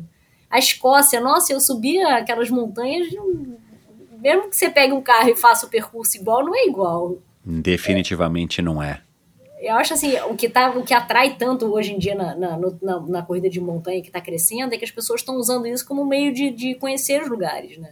É. Porque são lugares lindos, né? E ao mesmo tempo as corridas de rua, falei disso outro dia com um amigo aqui em São Paulo. Eu entendo a posição dos órgãos públicos, numa cidade grande como a nossa, que não tem um atrativo legal como vocês têm aí, que é uma orla e tal. Cara, eles têm que organizar as corridas nos lugares onde menos impacta a cidade. Sem falar que as corridas hoje largam às seis da manhã, né? Então, pra gente é gostoso, que gosta de acordar cedo, mas para você ter público não tem, não adianta. Seis horas da manhã não vai ninguém vai descer do prédio para olhar alguém correndo. É mais final de semana, né? Nossa. E muito menos se for numa Marginal Pinheiros, como por exemplo está tendo corrida agora depois da pandemia, ou nessa, nessa, nesse ano aqui que a gente está achando que está é, quase que pós-pandemia. Está tendo corrida quase todo final de semana na Marginal Pinheiros, aqui perto de casa. Cara, começa às seis da manhã no domingo. Não dá ninguém, porque quem que vai na Marginal Pinheiros assistir? Não tem nem como, né? É, então eu, eu tenho a impressão que as corridas de rua, elas, elas, elas estão perdendo muito desse apelo que tinha antigamente, que era a questão de, do desafio e tal, porque já se tornou uma coisa muito mais popular, né? Embora a gente saiba que não seja, que não é popular. É, em contrapartida, as corridas de montanha tiram a pessoa da cidade, fazem você dar uma viajadinha para quem pode, né? É, você enfrenta situações completamente distintas do que você, né, do que da história de você batendo o pé no chão e controlando o pace no relógio, né? Então, acho que a, a, a, corrida de montanha assim, tem, tem um futuro aí grande pela frente, mas talvez esteja fadada, como as corridas de aventura, de ficar sempre muito nichada, né? Por questões mesmo de, de, de possibilidade de colocar muita gente na, numa trilha e numa montanha. É, é verdade. Ela é mais limitada, né? É. Mas uma coisa que eu acho legal da corrida, das duas, é como ela muda a vida da gente, né? As pessoas muda. que você vê. Quanta história a gente não vê de gente que começou a correr e a vida mudou, não é? É assim, não importa se é no asfalto ou se é na trilha, a corrida ela te traz uma, uma uma, uma, um momento que você cuida de você, né? No treinamento, Exato. na prova, aquela ansiedade pré-prova, né? Você vê que todo mundo fica, né? Separa a roupa, separa o numeral, né? É. Assim, é gostoso isso. Do, você vê que cada vez mais gente está curtindo essa rotina, né? E que é uma rotina gostosa. Você começa a abrir mão de. Natural, você começa a abrir mão de uma vida mais. De, de balada, isso aquilo, para uma coisa mais saudável, né? Uma, é. Cuidar da gente, fazer um esporte, né?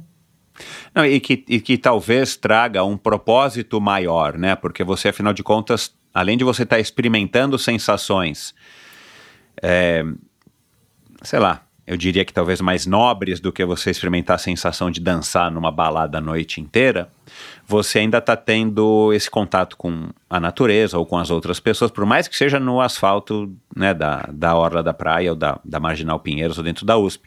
Mas você está ao ar livre, você está tomando o sol, a chuva, o frio, o calor, você está num ambiente é, que te proporciona muito mais riqueza para os sentidos do que você tá num lugar fechado, sei lá.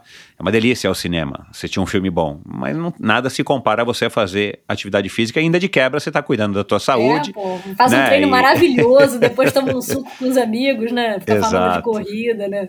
Não, nada melhor do que encontrar os amigos e ficar falando de prova, né? Que prova que você vai fazer? Como é que foi? O que, que você usou? Que, que material exato. que você está usando? O que, que você está comendo?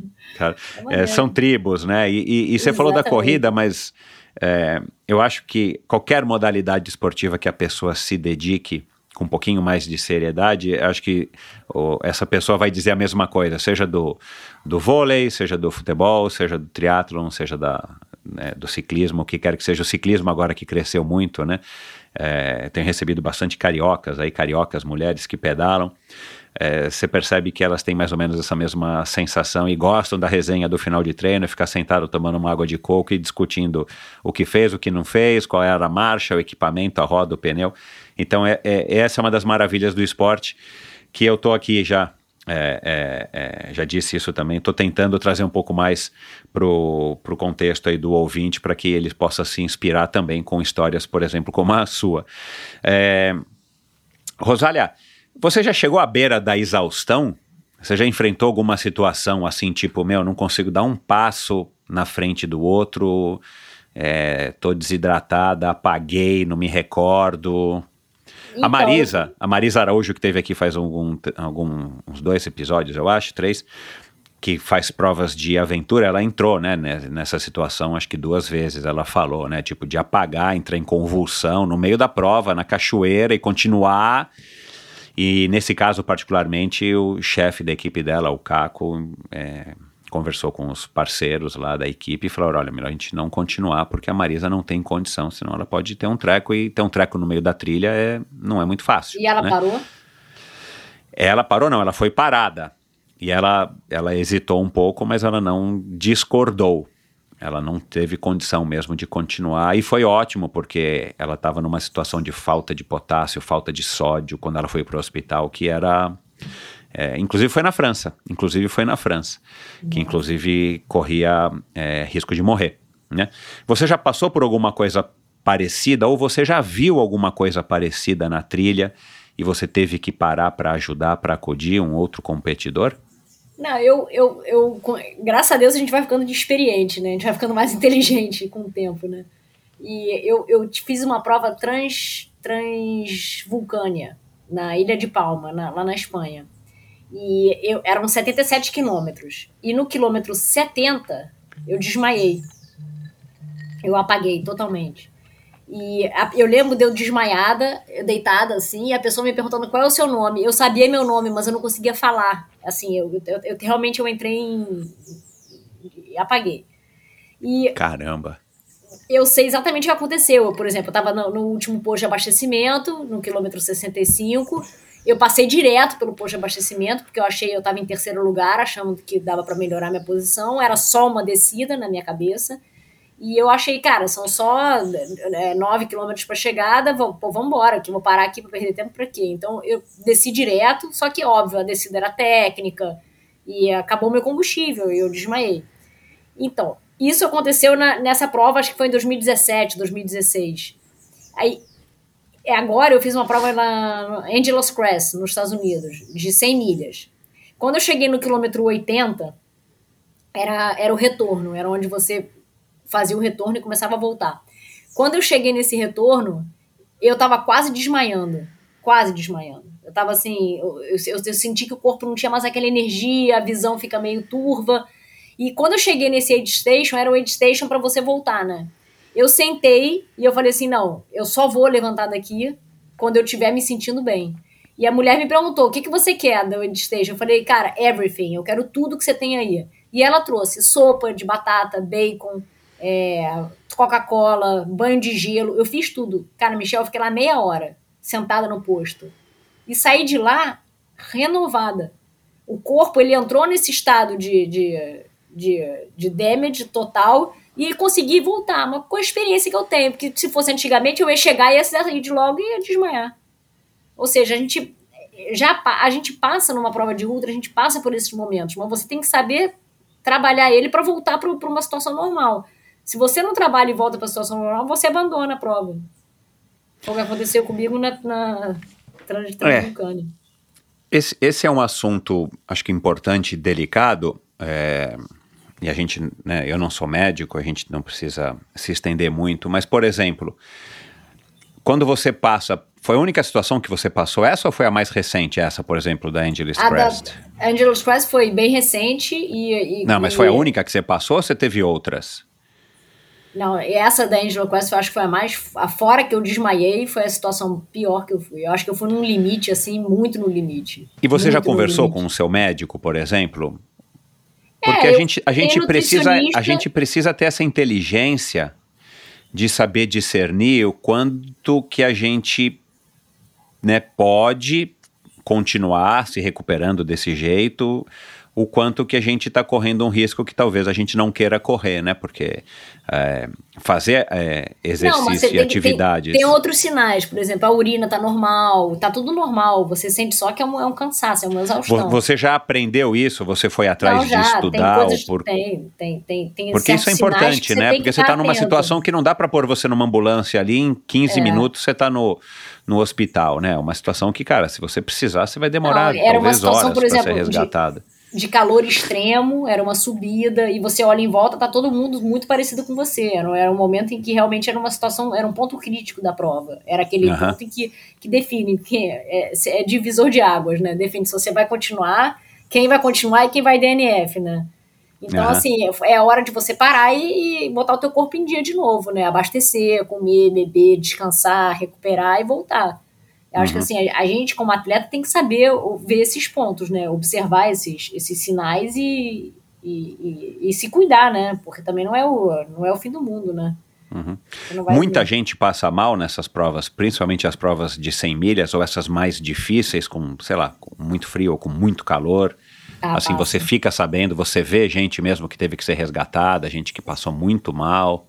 É, o que acontece que a organização faz, que é uma coisa boa, é que eles fazem os cut-off times, entendeu? Então eles, eles, eles tiram as pessoas, quando a, quando a pessoa já tá num ritmo mais lento, eles tiram antes da prova, entendeu? Para é tentar uma- evitar o pior, né? Exatamente, evita o pior, porque se a pessoa tá num ritmo tão lento, como você falou, tá na montanha, tá à noite, é- é- antes de chegar naquele ponto do risco da segurança do atleta, então eles têm esses cortes bem delimitados. Então, as provas geralmente têm um índice bem grande de abandono, muito grande, Uhum. mas é, é muito pela segurança, né? A pessoa não, tá, não, tá, não tá em shape, não tá preparada para fazer a prova, não. A própria organização já, já lida com isso, já corta, né? Em alguns casos, outros a própria pessoa para, né? Uhum. É, essa, por exemplo, o Ultra Trail do Mont Blanc ou essas provas mais, é, sei lá, as mais difíceis, essa, por exemplo, da Escócia, você precisa ter algum tipo de, de pré-requisito para se inscrever? Tipo, ó, só, só entra aqui na prova se você já fez X provas assim, ou se você já fez, sei lá, É, se você tem é. experiência comprovada. essas provas maiores, você tem quase um ano de, de para conseguir você entrar numa prova dessa. Que é o A caso da maioria- Western States, que você tá louca É. por aí, né? Exatamente. Só que não só a Western States, como a- essa, por exemplo, Angeles Crest, eu- é uma loteria para entrar. Você se inscreve e tem um, é um sorteio, né? Então, assim, são provas que, que, que, que tem uma fila grande, tem uma quantidade grande de atletas querendo, porque são provas, como são provas de montanha, a- o limite de atletas é muito pequeno. Você, você pode o quê? 300 atletas, entendeu? E- Não, tudo bem, mas é um sorteio assim. Se eu mandar meu nome lá, nunca fiz uma prova de nem de 50 milhas e eu for sorteado, eu posso ir? Ou, ou Não, além de ser tem- sorteado, você tem que ter lá um, Não, um você tem que cumprir currículo? o pré-requisito. Você tem que ter, Ah, por tá. exemplo, sei lá, se você quer fazer a Angelus Crest, você tem que ter uma prova de 100 milhas nos últimos 12 meses, entendeu? Assim, toda prova que você vai fazer, é, é engraçado da, da prova da corrida de montanha que cada prova tem uma característica totalmente diferente da outra. É, a Angelus Crest, por exemplo, pede uma prova de 100 milhas, mas se você quer fazer a, sei lá, qualquer outra prova, às vezes ela pede outra coisa, ele pede um- uma É, finalização. ainda é, de um- ainda é, depende um do organizador. né? Todas têm Aham. pré-requisito, mas depende do organizador. Uhum. Mas tem o ponto, tem a pontuação ITRA. A gente tem um, um é, International Trail Running Association, tá? E essa pontuação do ITRA, se você é, se você é bem ranqueado, você entra automaticamente em alguns, alguns eventos. Entendeu? Aham. Aham. Então, por isso que é importante quando alguém vai fazer uma prova é ver se essa prova tem filiação com ITRA. Porque, tipo, por exemplo, eu ganhei, sei lá, 12, 13 Xterra aqui no Brasil e eles não estavam no ITRA. Então, se você for lá ver meu currículo do ITRA, não aparece nenhuma vitória do Xterra, entendeu? Uhum. Então, assim, pro atleta é bom antes de fazer uma prova ver se ela tá afiliada ao ITRA. Às vezes a gente acha que não interessa nada, mas interessa, porque no, no, no, no futuro você vai querer mostrar o teu currículo, é uma comprovação que você, dos resultados que você já teve. Fica tudo lá ranqueado, né? É, pontuado, uhum. tudo. Uhum. Aí só voltando que eu acho que a gente se perdeu aqui nessa parte, eu não me recordo. Você quando é, experimentou essa corrida em Búzios e depois Bombinhas, aí você foi para Angostura, você curtiu tanto que você falou, cara, você nunca mais voltou a correr uma maratona? Não, nunca mais fiz maratona de asfalto, nunca mais fiz Ironman. Nunca mais. O Ironman, eu li, você também falou em algum lugar, que também tem essa questão de que, cara, com filho, né, é. né, trabalho, é muito mais, é. dá muito mais trabalho treinar para o Ironman do que treinar para uma prova que seja de uma prova de 100 milhas, né? Você só corre e tá corrido, né? É. Você corre para caramba, vai ter que pedalar, vai ter que nadar, é outra é. realidade. A logística de treino para um Ironman é, é infinitamente mais complexa do que para treinar para uma prova de ultramaratona. É, é, e... Mentalmente e fisicamente. Mentalmente é difícil também, porque você está sempre se cobrando, né? Você, ah, não corria. Ah, mas não nadei. Ah, mas nadei, mas não pedalei. Entendeu? Você fica assim. E eu que gosto de, de, de, de fazer tudo certinho, eu fico assim, nossa. É um Foi um alívio para você ir para a corrida de montanha, né? Pelo menos era só corrida, né? É só corrida, é. é só e, corrida. e quando você começou a corrida de montanha, você é, provavelmente já sabia que existia, né? Não sei, por mais que fossem menos. Mas você já tinha, assim, tipo, essa ideia, puxa, cara, do jeito que eu tô indo bem, você ganhou as duas primeiras, eu quero logo fazer as grandes distâncias. Porque também e, e, esses 13, acho que você ganhou 13 vezes o X-Terra do Bernardo. Foi. Aliás, minha conversa com o Bernardo aqui tá bem legal, você tem que ouvir, viu? Não, eu vou ouvir. Eu Rosália, bem legal. É um dos episódios mais legais, mais legais não, um dos episódios mais ouvidos, cara, assim, é, é. é curioso, cara, a história do Bernardo, é, e a gente falou, claro, né, do empreendedorismo dele. É... O Xterra acho que lançou essa modalidade no Brasil, né? O popularizou de uma maneira aí bem competente através do Bernardo. E aí você participou de todas, acho que por conta da North Face, né? Que era patrocinadora. Não, foi, a primeira que eu fiz foi em Garatiba, 50 quilômetros, largava quatro da tarde. Eu lembro de eu deitada na cama com o André antes de dormir, morrendo de medo que a gente ia correr à noite. E a gente fazendo, a gente combinou. Então a gente vai correr junto, né? Tá, então tá, vamos correr junto. Ah, o André também se embrenhou pelas provas de, ele de, fazia. trilha? Até a Maria nascer, ele fez, corria bem. Caramba, que casal parceiro, hein, Mel? É. Aí a gente combinando, que a gente morrendo de medo, gente, vamos, a gente vai correr à noite, a gente vai correr à noite. E foi a primeira vez que eu corri à noite, foi Mangaratiba, 50 quilômetros. Foi muito legal. Que na inscrição você ganhava até a luzinha, né, da é, Energizer. É, luzinha, exatamente. cara, foi, eu lembro. Cara, o, o Xterra foi uma fase, assim, muito gostosa. É, foi uma fase, assim, pô, era, tinha prova pra caramba, tinha, tinha um circuito. Pois é. Pois era, é. assim, foi uma coisa bem legal. Foi, é, é, criou é, criou muito atleta. Eu sou uma das atletas que fui criada pelo Xterra, né? É, uhum. Eu posso dizer que hoje o resultado que eu tenho, essa, essa muita da bagagem que eu tenho veio do Xterra. É. Xterra Amazônia, nossa, que aquilo ali foi devia ser proibido de acabar aquele 50k da Amazônia. Era incrível. Então, então, aliás, você foi fazer a BRs 135, né? Depois eu quero que você fale disso, né? Mas vamos lá, é, só para eu entender aqui então o raciocínio. Aí você, quando começou a correr essas provas e vencer, você já imaginou que você iria participar das distâncias maiores? É, eu, já que você começou sonhei. com. Assim, a ah, gente é? pedalava no, no rolo vendo Badwater. Nossa, meu sonho é fazer 100, Agora você não deixou de pedalar? Porque eu, eu vi que pedalo. na pandemia você pedalou. Você, você, você pedala como parte do teu treino para evitar pedalo, impacto? Eu pedalo todo dia. Agora eu pedalo no Swift, né? Então, cara, eu pedalo. eu sou apaixonada. Meu Deus céu, não, não assim, tem que sair daqui. Ó, Rosália, cara, eu vou ter que sair daqui fazer, fazer alguma vou... coisa, cara, porque eu já tô aqui me coçando na cadeira. Eu falei, meu, não é possível que eu não fiz nada, meu. Cara, Essa mulher tem uma eu, energia. Eu não tenho nada pra fazer assim, eu vou na bicicleta e fico pedalando. Às vezes eu chamo as amigas da Maria aqui pra casa, né? É muito engraçado. Aí elas ficam fazendo uma bagunça na casa e eu fico lá na bicicleta. Aí elas vêm para ver a montanha e, e, ficam acompanhando, porque fica um bonequinho pedalando, né? Elas ficam, vai, troca roupa, vai, vai pedalar, isso aqui. Eu adoro. É, sei lá, acho que pedalar e... é muito gostoso, né? Ah, eu adoro, cara, eu sou suspeito para falar. Você. E aí você. Assim, qual foi o processo para você sair de 50, de 80 quilômetros e ir para sei lá, qual foi a primeira grande prova que você Ah. fez acima de 100 e a prova de 100 milhas, que eu entendo que é, entre aspas, aí o Ironman das provas de montanha, né? De trilha, né? É. São as 100 milhas, né? Então, essa, a primeira 100 km que eu fiz foi engraçada. Eu ganhei de presente de Natal do André. Lá a gente morava no Leblon. E ele falou assim: Olha Cara, isso, olha eu, lá. aí eu, eu sinto falta desse André, cara. Eu sinto falta dele. Porque ele, cara, ele pesquisava tudo. Ele, cara, tem uma corrida de 100 km na Ilha da Madeira, a gente tem que ir. Aí ele, cara, ele me deu de presente a inscrição. E a gente, cara, vamos correr 100 km na Ilha da Madeira. A gente virou assim. E eu fui pra lá e, e ganhei a prova. Então eu falei assim: caraca, eu, eu me achava assim, fenomenal. Eu achava que eu era imbatível. Aí eu me inscrevi pro TMB, que era o, que é tipo a Copa Em 2014. do Mundo. 2014. E fui lá achando que, cara, que ia ficar top 10, assim. Eu realmente achava que, que, que, que eu corria muito. Mas o TMB mudou minha vida, me fez ver que, que, que a gente tem um. Eu, eu tenho um limite, né? Então, cara, eu, eu sofria para terminar aquela prova, alucinava, via coisas, assim, foi uma prova que realmente mudou minha vida. Foi assim, minha- tem a Rosália pré o TMB e após o TMB. Comecei a respeitar mais a distância, ver a importância da, da- dessa paranoia que eu tenho hoje com, com drop bag, organização, trocar sapato, trocar meia.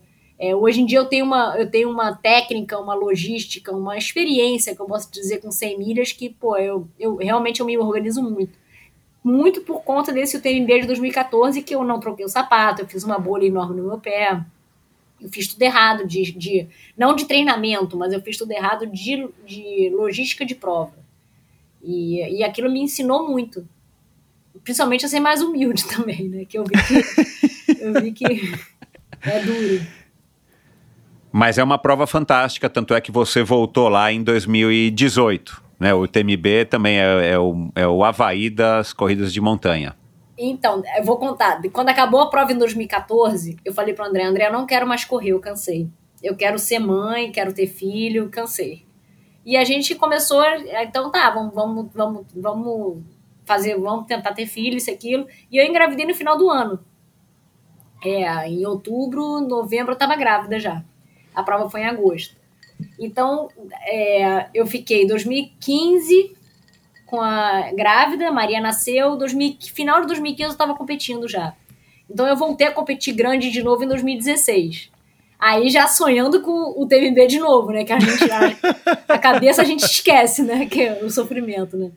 Então eu voltei lá em 2018, eu corri o, o TMB de novo, a Maria correu o Kids, a, criança, a, a corrida infantil, e André correu o MCC, que era uma prova que tava, era, tava no primeiro ano. Então foi uma viagem assim, cara, que eu vou te dizer que foi uma experiência assim, sonho dos sonhos, foi essa viagem nossa, assim, como família, né? Todo mundo para correr, todo mundo pô, curtindo, todo mundo completou. Então foi E, e por, que, legal. que, e, e- e por que que você resolveu voltar a correr o TMB se você depois do, do, né, do TMB 2014 você vestiu o chinelo da, da humildade? Porque eu, eu melhorei muito né, no, no meu treinamento, eu melhorei minha parte de equipamento também, é, meu conhecimento com, com a parte de. é, da importância. A prova de ultramaratona você tem, tem, tem que ter uma. uma essa parte da, da logística de prova é muito importante. E eu sabia que eu já tinha uma, uma experiência maior, então eu acreditava que podia ter um resultado melhor. Uhum. E você ficou satisfeita com o teu resultado? Verdade, não, não fiquei não. Foi, não foi nada muito bom, não. Mas eu virei o pé no, no, no meio da prova. Mas mesmo assim, hoje, se você me perguntar, não é uma prova mais que eu tenho vontade de fazer. Porque é uma prova que o perfil dela não é o meu perfil de prova. Ah, Por eu vi exemplo, você falando isso em algum lugar. Eu, é. é, Hoje eu vejo, para mim, como atleta, as provas mais rápidas e com mesmo que tenha altimetria, mas que não sejam tão técnicas, são melhores. Porque a minha base de treinamento é na cidade. Não adianta, eu nunca vou Exato. ter a- a- a- o skill de descer em pedra solta e ter terreno muito técnico que as pessoas que moram na montanha têm. Então, É. assim, como eu vou para uma prova sempre buscando ter resultado, é, eu nunca vou ser competitiva num TMB como eu vou ser numa javelina no, na, na- no Arizona, que é uma prova praticamente plana, entendeu? É, é. Então, hoje eu tenho buscado provas que sejam mais o meu perfil. Uhum. São provas mais rápidas, são provas, sei lá, de 22, 24 horas, não provas de 30 horas, como essa do. que, vai, que, que, que, que é o TMB, por exemplo, entendeu? Uhum. E não é à toa que a Manu e a Fernanda foram morar fora, né? Elas têm condição, né? Acho que a Fernanda acho que está morando em Chamonix, né? E a Manu mora lá no interior da Espanha. Elas têm condição de treinar aonde acontecem essas provas. São terrenos muito mais técnicos e percursos Exatamente. muito mais, é, enfim, é, difíceis do que a gente talvez encontre, principalmente quem mora numa cidade grande como você, né? É, exatamente. Agora, você assim, hoje você ainda está preocupada com a performance. Você gosta de competir e você quer ter resultados bons, né? É, somar mais é, títulos aí para esse teu vasto currículo. Você não, você acha que você vai conseguir se manter competitiva por muito mais tempo? Como é que é também o histórico das corredoras de, de, de trilha e de montanha? Eu não, eu não conheço. Queria que você falasse um pouco sobre isso. E aonde é que vem então esse outro desafio de você enfrentar neve, enfrentar pedras soltas? Onde é que se encaixa isso, sei lá? Ou não vai mais se encaixar? Não, não encaixa. É, tem muita prova, tem, tem, tem muita prova com, que, que é rápida, mas que tem essas características também interessantes, entendeu? Tem uhum. muita prova legal, é só pesquisar e achar. Mas eu, eu acredito que ainda dá para ficar competitiva mais uns anos. Eu acho que as provas de ultra distância têm essa vantagem, que as, as mulheres são realmente têm uma idade mais avançada. E eu acho, eu, eu quando vou, eu vou para competir mesmo, assim. Tem, tem provas que eu faço, é óbvio, não é o ano inteiro que eu tô competitiva, né? Tem eu escolho duas provas alvo no ano, né? E outras que eu vou para curtir, que eu vou para me divertir, entendeu? Eu vou para ver os amigos, vou para estar tá num lugar diferente, vou pelo programa de, de, de correr, né? Uhum. E, e, é isso. Assim, esse ano eu já fiz as duas minhas alvo. É, e agora as próximas que eu vou fazer vai ser só para para curtir mesmo, para uhum. ver, ver as pessoas e, e viajar. Deixa eu te fazer uma pergunta aqui de vestibular. Onde é que você estava no dia 12 de julho de 2020? 12 de, de junho, ah. perdão, 12 de junho. Ah, eu tava. Não foi da esteira? Foi em 2020, eu fiz. eu tava correndo em casa. Cara. Eu tava correndo em casa. O que, que, que, foi isso, assim? Foi, foi sei lá, o, o Tony da Exceed que te obrigou? O que, que foi que, que, que você resolveu correr 160 quilômetros numa esteira, Mel? Eu acho que tinha muito gel aqui em casa. Eu falei, caramba, tem que consumir esse gel. Aliás, tem, tem um vídeo teu que você abre lá, dispensa, não sei o que que é, que pelo amor de Deus, cara, é de cima a baixo de caixa de gel, de, de é produto da Exceed. Não, Caramba, e é engraçado meu. porque as provas que eu faço, por exemplo, agora eu fiz uma prova de 27 horas, né, de ultramaratona. E eu comia, sinceramente, a cada 45 minutos, gel, jujuba e, sei lá, eu, eu como beef jerky, eu como batata, batata Pringles, essas porcarias. Mas aí voltava, gel, jujuba, e, pô, por isso a gente treina com, esse, com essas coisas de gostosas, né, de salted caramel, gel de cafeína, e tem, aí uso em prova, né. Mas nesse Agora, dia, nesse ah. dia eu, fiz, eu resolvi correr aqui em casa na sala, porque eu tava lançando um livro. Que na verdade ah, foi é, na época da pandemia. Livros, é. Sim, na exatamente. Verdade, teve a pandemia. É, o meu escritório que eu trabalhava fechou de arquitetura e eu fiquei assim naquela em casa como todo mundo não tinha o que fazer né tava parado em casa aí resolvi juntar algumas provas de 100 milhas que eu tinha feito e lançar um livro sobre provas de 100 milhas e no lançamento. Que é o seu segundo livro, né? Exatamente. Que aí no dia que eu lancei ele, como não tinha, tava tudo fechado, eu falei, ah, vou fazer um evento em casa, vou correr e convidar uns amigos para fazer umas lives. E foi, pô, foi muito divertido. Eu fiz em 18 horas, as 100 milhas. Caramba, meu. É, e corri aqui na sala, em casa. Foi, foi uma festa legal. Foi, foi, foi bem legal mesmo. Foi uma experiência bacana.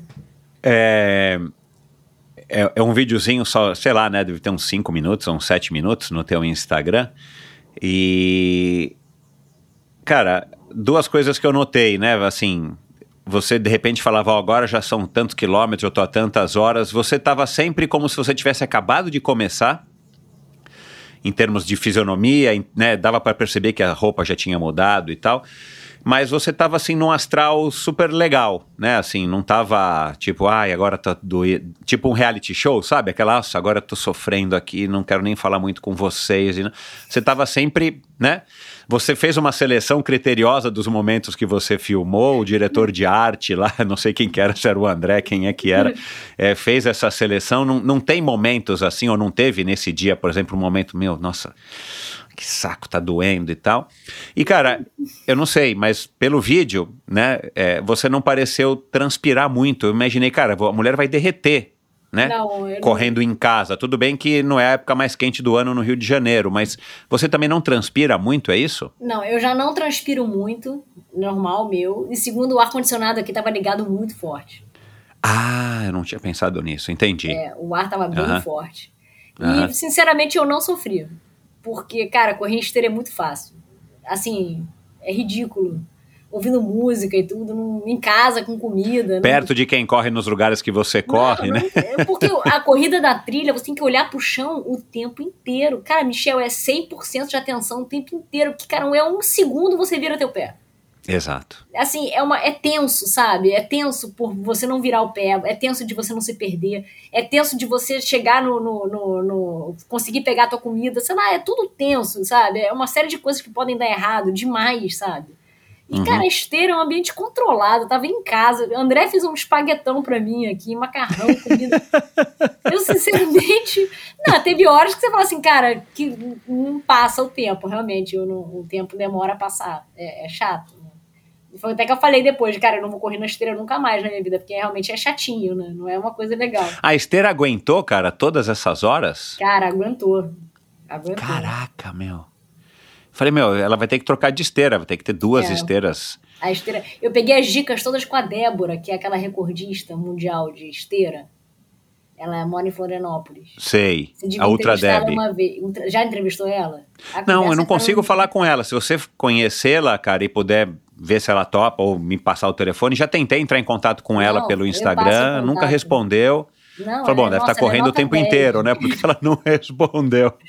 Então, ela me arrumou esse contato até da esteira. Esse, esse cara emprestou a esteira pra mim, pra eu poder fazer o. o- E, e ela disse aqui. que a esteira aguentaria as, as Aguenta, 18 ou é, 20 são os horas. Treinos, ela faz treinos assim direto. Ela faz muito, muito treino esteira de horas, assim. Ela, não sei se ela já chegou a correr 100 milha, mas ela correu, acho que 18 horas. Com certeza ela já correu.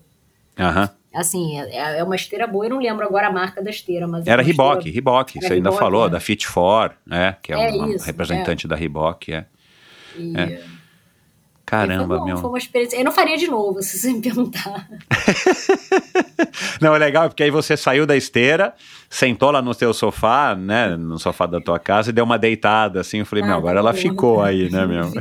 Não, porque ficar em pé 18 horas já é difícil, É. cansa. Agora, ficar correndo, ainda tendo que performar pra televisão, meu. É, foi, foi duro. Mas foi divertido, assim, eu vi muito amigo. Exato. Eu, eu, porque, pô, tem que lembrar que foi época de pandemia, né? A gente esquece Então, cara, tão e- e perto, é- mas a gente tava tão isolado, né? E de repente Não, não, então, e fazendo- nesse período aí, junho, meu, a gente ainda tava achando que a pandemia ia entrar pela porta e ia te comer, né? Você tava com aquele desespero, assim, e a gente trancado mesmo em casa, né? Você pelo menos arrumou um livro. Teve gente que fez Iron Man em casa, teve gente que correu em- ao redor da sala 42 quilômetros, que eu acho que é pior do muita- que correr numa eu esteira, né? acho, Tem, tem muita gente pior do que eu. Agora, a, a ultramaratona, ou as provas acima de 100 milhas, eu acho, é, por uma questão meio lógica, é- é- elas, é, elas surgem na vida, ou as pessoas que entram nesse tipo de prova, já com uma idade um pouco mais avançada, né? Sei lá, talvez depois dos 30, né? É, porque você precisa adquirir uma maturidade é, física e talvez psicológica, né, para você enfrentar desafios tão longos assim, né? Acho que deve ter pouca gente na categoria, sei lá, 18 a 25 anos. Eu acho também. Acho que, assim, em geral, é uma prova que é muito tempo, né? A gente, às vezes, é, é tipo, eu fiz uma agora, recente, então, assim, eu ainda tô com essa... São 160 quilômetros, né? É, muito, é muita distância, né? Então, acho que a pessoa tem que ter, um, tem que ter uma, uma, uma cabeça muito, muito desenvolvida para poder aguentar, porque o corpo... Na verdade, o corpo aguenta se você treinar, né? Mas às vezes exato. a cabeça você, você não você se questiona no meio do caminho, entendeu? Aham. você cansa, você fica de saco cheio, ou qualquer outra coisa, ou dá alguma coisa errada. Assim, uhum. a chance de dar, você pode ter um problema de estômago, pode ter um problema é, é, no, no, corpo, pode ter, sei lá, pode dar muita coisa errada, né? Uhum. Você tem uma, um padrão que você já percebeu, assim, de, de mentalidade durante alguma prova? Você faz algum tipo de preparação psicológica para saber lidar com os momentos ruins e, e, também talvez com os momentos de euforia para você não se equivocar? Como é que é esse faço. aspecto? Eu faço assim, eu tenho vários recursos que eu uso quando eu tô sinto na verdade, a gente sente que tem momentos que você tá para baixo, tem momentos que você tá em alta. E esses momentos que eu tô para baixo, eu, eu, eu, me alimento de uma forma diferente, que eu já tenho esquematizado. Ou eu uso a música, que me ajuda muito para me tirar daquele, daquele pensamento, né, ou daquela fase ruim. Eu uso uma música, assim, uma, algumas músicas que eu gosto, eu ponho nessa seleção especial. E eu uso vários recursos, assim, até de pensamentos bons e tudo, para poder me tirar daquilo, né? Porque se uhum. você deixar, você você pode. É, você desanima, né? Você, Mas isso você foi boa, desenvolvendo através da sua própria prática ou você chegou a aprender a estudar ou teve ajuda aí de um psicólogo? Não, através da própria prática. Eu estou na minha nona prova de 100 milhas. Acho que eu já errei muito, já vi. Eu, eu, eu, gosto de sempre anotar, eu gosto de escrever. Então eu sempre escrevo tudo que eu fiz certo, escrevo tudo que eu fiz errado. É, tanto é que essa última que eu terminei, eu já não tenho uma bolha no pé. Assim, são coisas que, que, que eu já vou consertando, entendeu? Eu já uhum. sei o tipo de, de, de, equipamento. Agora, assim, tem que pesquisar antes a prova. Por exemplo, tem que ver se vai atravessar um rio, tem que ver onde é que tem drop bag. Assim, são coisas é. que você tem que você tem que se aprofundar na prova, assim, tem que é. entrar na prova, é, é, quase que viver a, é, que, horas, a, que horas o sol se põe, que horas o sol nasce, onde é que será que eu vou estar nesse ponto, plano A, plano B. Então você vai assim, pré, pré-vivendo a prova o tempo inteiro, entendeu? Você vai se preparando para isso. Uhum. É, você vai praticamente fazer a prova inteira na sua cabeça, no papel, na planilha antes. Exatamente. Que foi muito do que o Cissão falou aqui, né? Ele é um cara extremamente planejado, organizado, esquematizado, e isso para ele também é o que é o barato das Exatamente. provas. Exatamente. Eu sinto assim, que eu, que eu, eu, eu, eu prévio, previamente eu vou vivendo aquela prova na minha cabeça. Então, quando eu tô lá, eu falo assim, ah, eu sabia que eu ia estar aqui mais ou menos nesse horário. Então, eu, eu, eu falo assim, pô, eu tô, eu tô ahead, eu tô melhor, ou eu tô um pouco pior. Então, eu já, eu já não é uma coisa tão nova para mim. Porque, tipo, uhum. eu, por exemplo, por outro lado, eu gosto de fazer sempre provas diferentes. Prova de 100 milhas, eu não gosto de repetir. Eu gosto de, de, de é tipo, para ser uma experiência nova, sabe? Então, uh -huh, tipo assim, uh -huh. eu, não, eu, não, faria a Angelus Crest de novo, eu não faria a Javelina de novo. Eu, eu, busco sempre outras provas, porque tem essa, essa coisa desse desafio da logística, de tudo, que é, que é uma das coisas gostosas e que, que, que me motiva a treinar. Porque você vê, eu treino o quê? Desde 2010, são 12 anos treinando. Aí você fala assim, ah, como é que você aguenta? aguento por isso, porque os, os desafios são sempre muito diferentes. Então, são te anima a acordar de manhã e falar, pô, hoje eu vou correr meu longo de, de 8 horas. Pô, mas para quê? Ah, porque tem essa prova. É assim, é uma coisa que eu, eu vejo sempre como uma, um desafio que eu vou fazer, entendeu? Uhum. Você, você tem alguma. É, algum protocolo, assim, alguma coisa específica que você já, também já desenvolveu para se preparar para essas provas? Tipo, você chega e fala assim, não, cara, nessa semana aqui agora eu vou fazer toda a minha, o desenho da minha prova, é, estudar percurso, é, enfim, os horários, a nutrição, os equipamentos, ou é uma coisa que você faz ao longo, sei lá, de meses que antecedem a prova? Não, geralmente eu faço eu, essa parte de organização, de logística, eu faço mais ou menos três semanas antes da prova.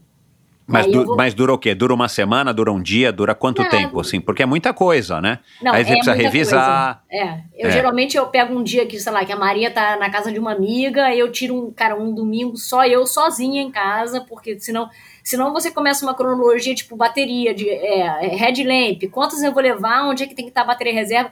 São coisas que, cara, na hora, se você não tá com a headlamp naquela hora, a tua prova acaba porque você não tem luz, entendeu? Exato. Então, é. assim, são, são essa fase de organização, eu tenho que fazer eu tenho que começar e tenho que terminar, porque senão uhum. se eu uhum. separo no meio, ah, será que eu já separei minha alimentação? Ah, não lembro. Será que eu já tô com os equipamentos obrigatórios? Também não lembro.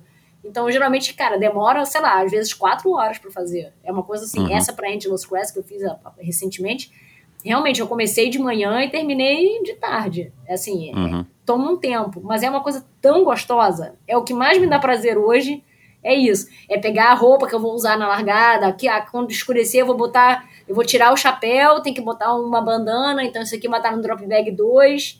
Então no drop bag 2 vamos botar mais gel de cafeína, porque vai estar de noite, vamos botar umas cápsulas de cafeína, então eu vou assim, Parece coisa de maluco, mas a gente vai pré-organizando. E deu certo. Você chega lá, abre a tua sacola, parece mágica. Nossa, tem um óculos escuros para de manhã, que bom. Tem um boné, outro boné, que bom. Tem lanterna de cabeça, de manhã, põe um óculos, põe um boné. Nossa, que maravilha. Nossa, tem coisa para de manhã aqui, tem, tem. Sabe? Tipo. É existe, existe algum tipo de prova já que, que enfim, que, que, que acontece já é, há alguns anos, pelo menos, que deu certo num esquema talvez um pouco mais rústico ou autossuficiente, tipo, olha, você vai ter que sair com a sua mochila, não tem drop bag nenhum, você vai, você vai se virar. Existe isso ou não, até por questões não, de segurança e tal? Tem, tem provas assim. O legal da ultramaratona de trilha é isso, que tá, tem prova de tudo que é tipo. Tem, tem, assim, tem prova que você não, não ganha nada, tem prova que você tem que ter. Por exemplo, na saída da Escócia, tem um carro de apoio do lado. Então você pode ter um carro de apoio. É outro tipo de prova, né? Que você tem um apoio constante.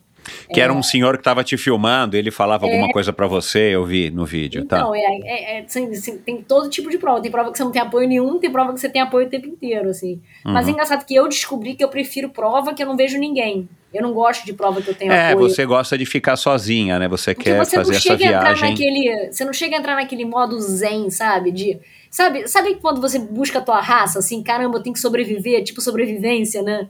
Você meio que. você pega o melhor de você, né? Você tem uhum. um carro de apoio do lado, você tá ali, tem água, aí você tá conversando, aí você começa a preocupar, será que eu vou atrasar ele? Será que tá todo mundo bem? Será que a Maria tá bem? Entendeu? Você tá muito conectado, assim, eu não gosto. Eu prefiro, tipo, Patagonia Run, por exemplo, que eu fui pro Chile sozinha, fui pra Argentina sozinha, sabe? Fiz a minha prova, não vi ninguém, foi uma das minhas menores provas. A uhum. prova do Chile, a Endurance Challenge do Chile também, 100 milhas. É uma prova que você não vê nada, não vê ninguém, sabe? Tipo, Você está num universo paralelo, né, durante aquelas é, horas, né? Exatamente. E por que, que você gosta assim. disso? Você já, já, já parou para pensar? Por que, que você prefere ficar nessa, ah, eu, nessa eu, ego trip? Com certeza é porque o meu dia a dia assim é tão cronograma de horário, de gente, de falar, tem que estar tá conversando com as pessoas, tem que estar, tá, sabe? É tudo muito, não sei. Eu gosto de, se eu pudesse assim ser mais isolada, eu seria mais isolada, mas o meio que eu vivo e o meu trabalho, eu tenho que estar tá muito conectada com pessoas, conversando o tempo inteiro. Uhum. Assim, eu sinto um pouco falta de sentar e ouvir música em, em paz, entendeu? Tipo, sabe, sentar e ver o sol se pôr, sei lá, ou então, eu não sei, eu sinto um pouco de falta dessa, dessa calma, de não precisar ficar falando, sabe? É tipo, com criança em casa, você tem criança em casa, né? A gente tem que estar o tempo inteiro fazendo coisa. É tipo, você senta, mamãe, comida, senta, mamãe, cocô, senta, mamãe, pega pra mim. Cara, você, tipo, parece que você não consegue desligar, sabe? É o tempo inteiro. Exato é. no, no 180. E o que que você pensa, assim, tem um, você tem alguns pensamentos recorrentes, assim, o que que você curte é, mentalmente falando a hora que você está num, seja num treino também, né, não precisa estar tá numa prova, né, mas numa prova que é quando você está mais desligado, porque no treino ainda ser bom, vou ter que chegar, vou ter que fazer isso com a Maria, vou ter que ir no cliente, tem que entregar um projeto, tem que visitar a obra, né, mas numa prova que você está 100% vai, profissional ali, né? Ali é a Rosália Cara, corredora, penso, não tem nenhum outro lado.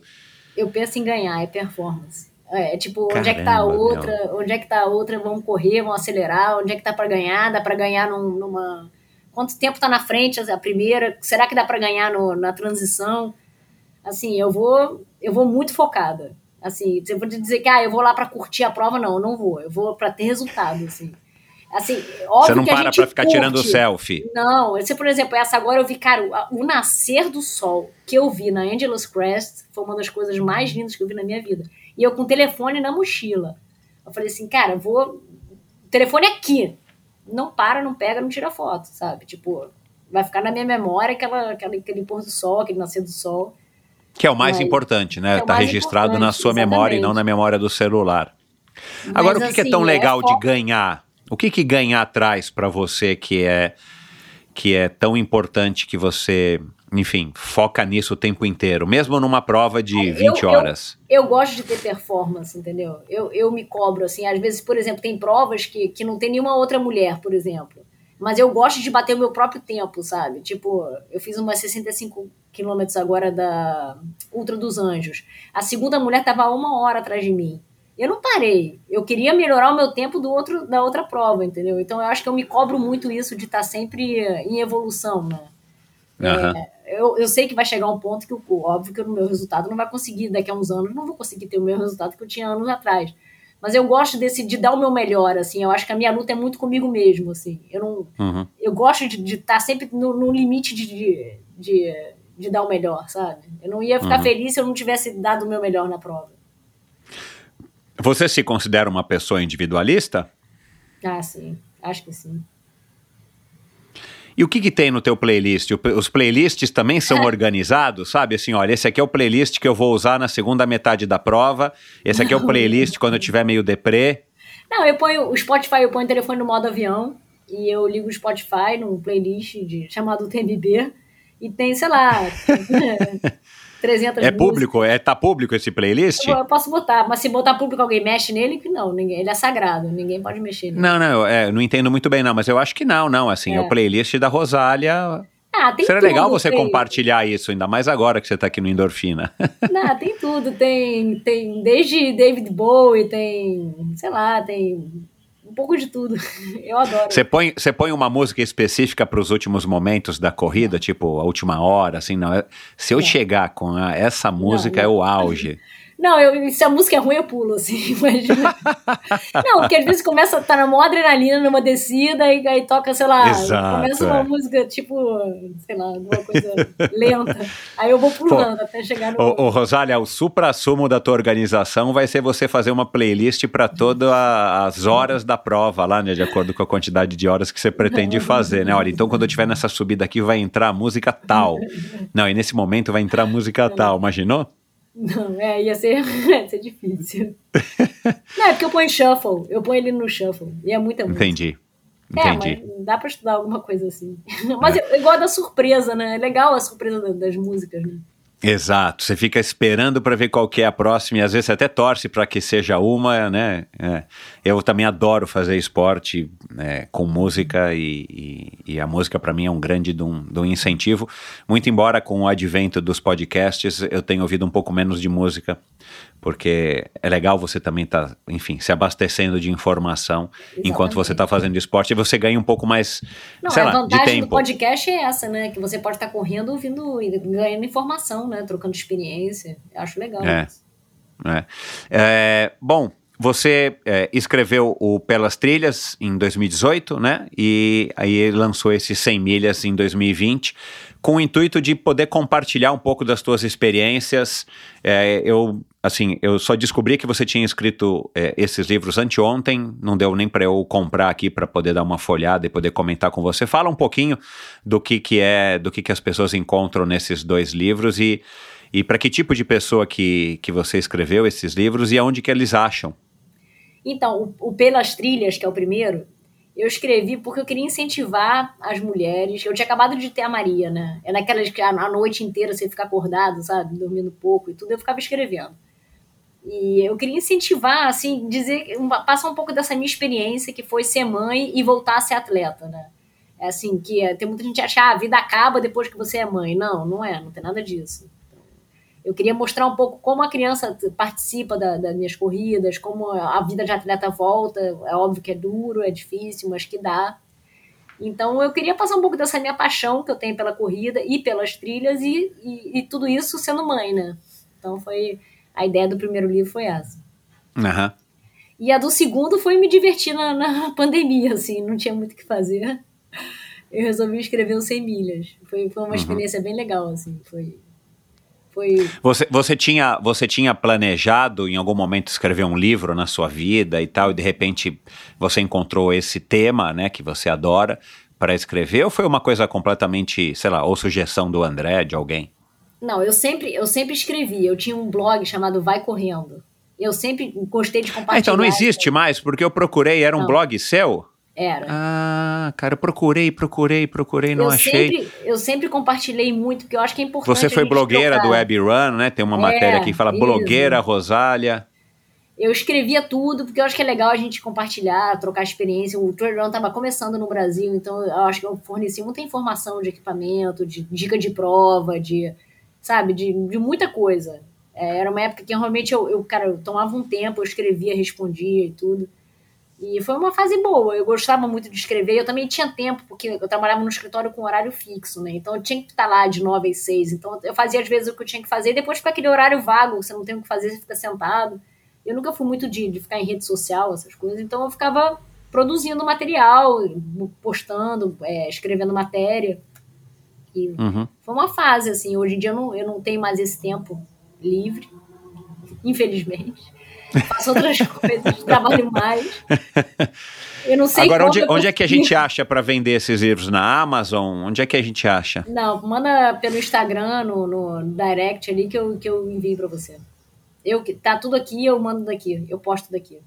Ah, legal. Então, bom, vai ficar a dica aí para quem quiser, é, é os ouvintes que querem mim, conhecer. Que eu, que eu tá bom. Depois no final você vai falar o teu Instagram.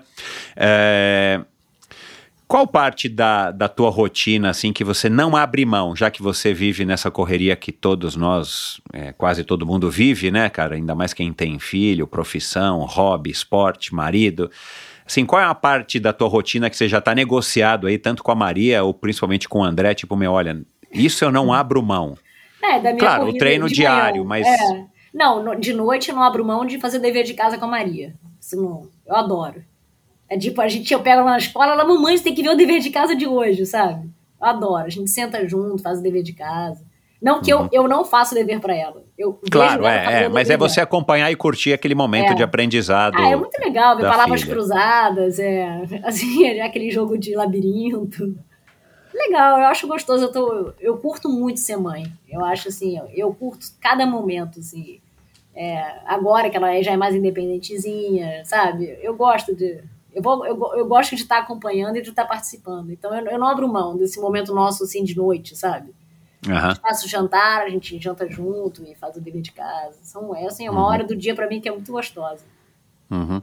Você tem algum, algum ritual que seja diário ou pré-prova, alguma coisa assim que tipo, isso aqui eu preciso fazer para que dê certo, seja... Ah, o, meu é. dia, o meu dia todo é um ritual, assim, isso meio... eu, eu amo rotina, tem gente que não gosta de rotina, né? Eu amo. Apesar da rotina ser caótica, ela é um, caótica dentro de uma organização.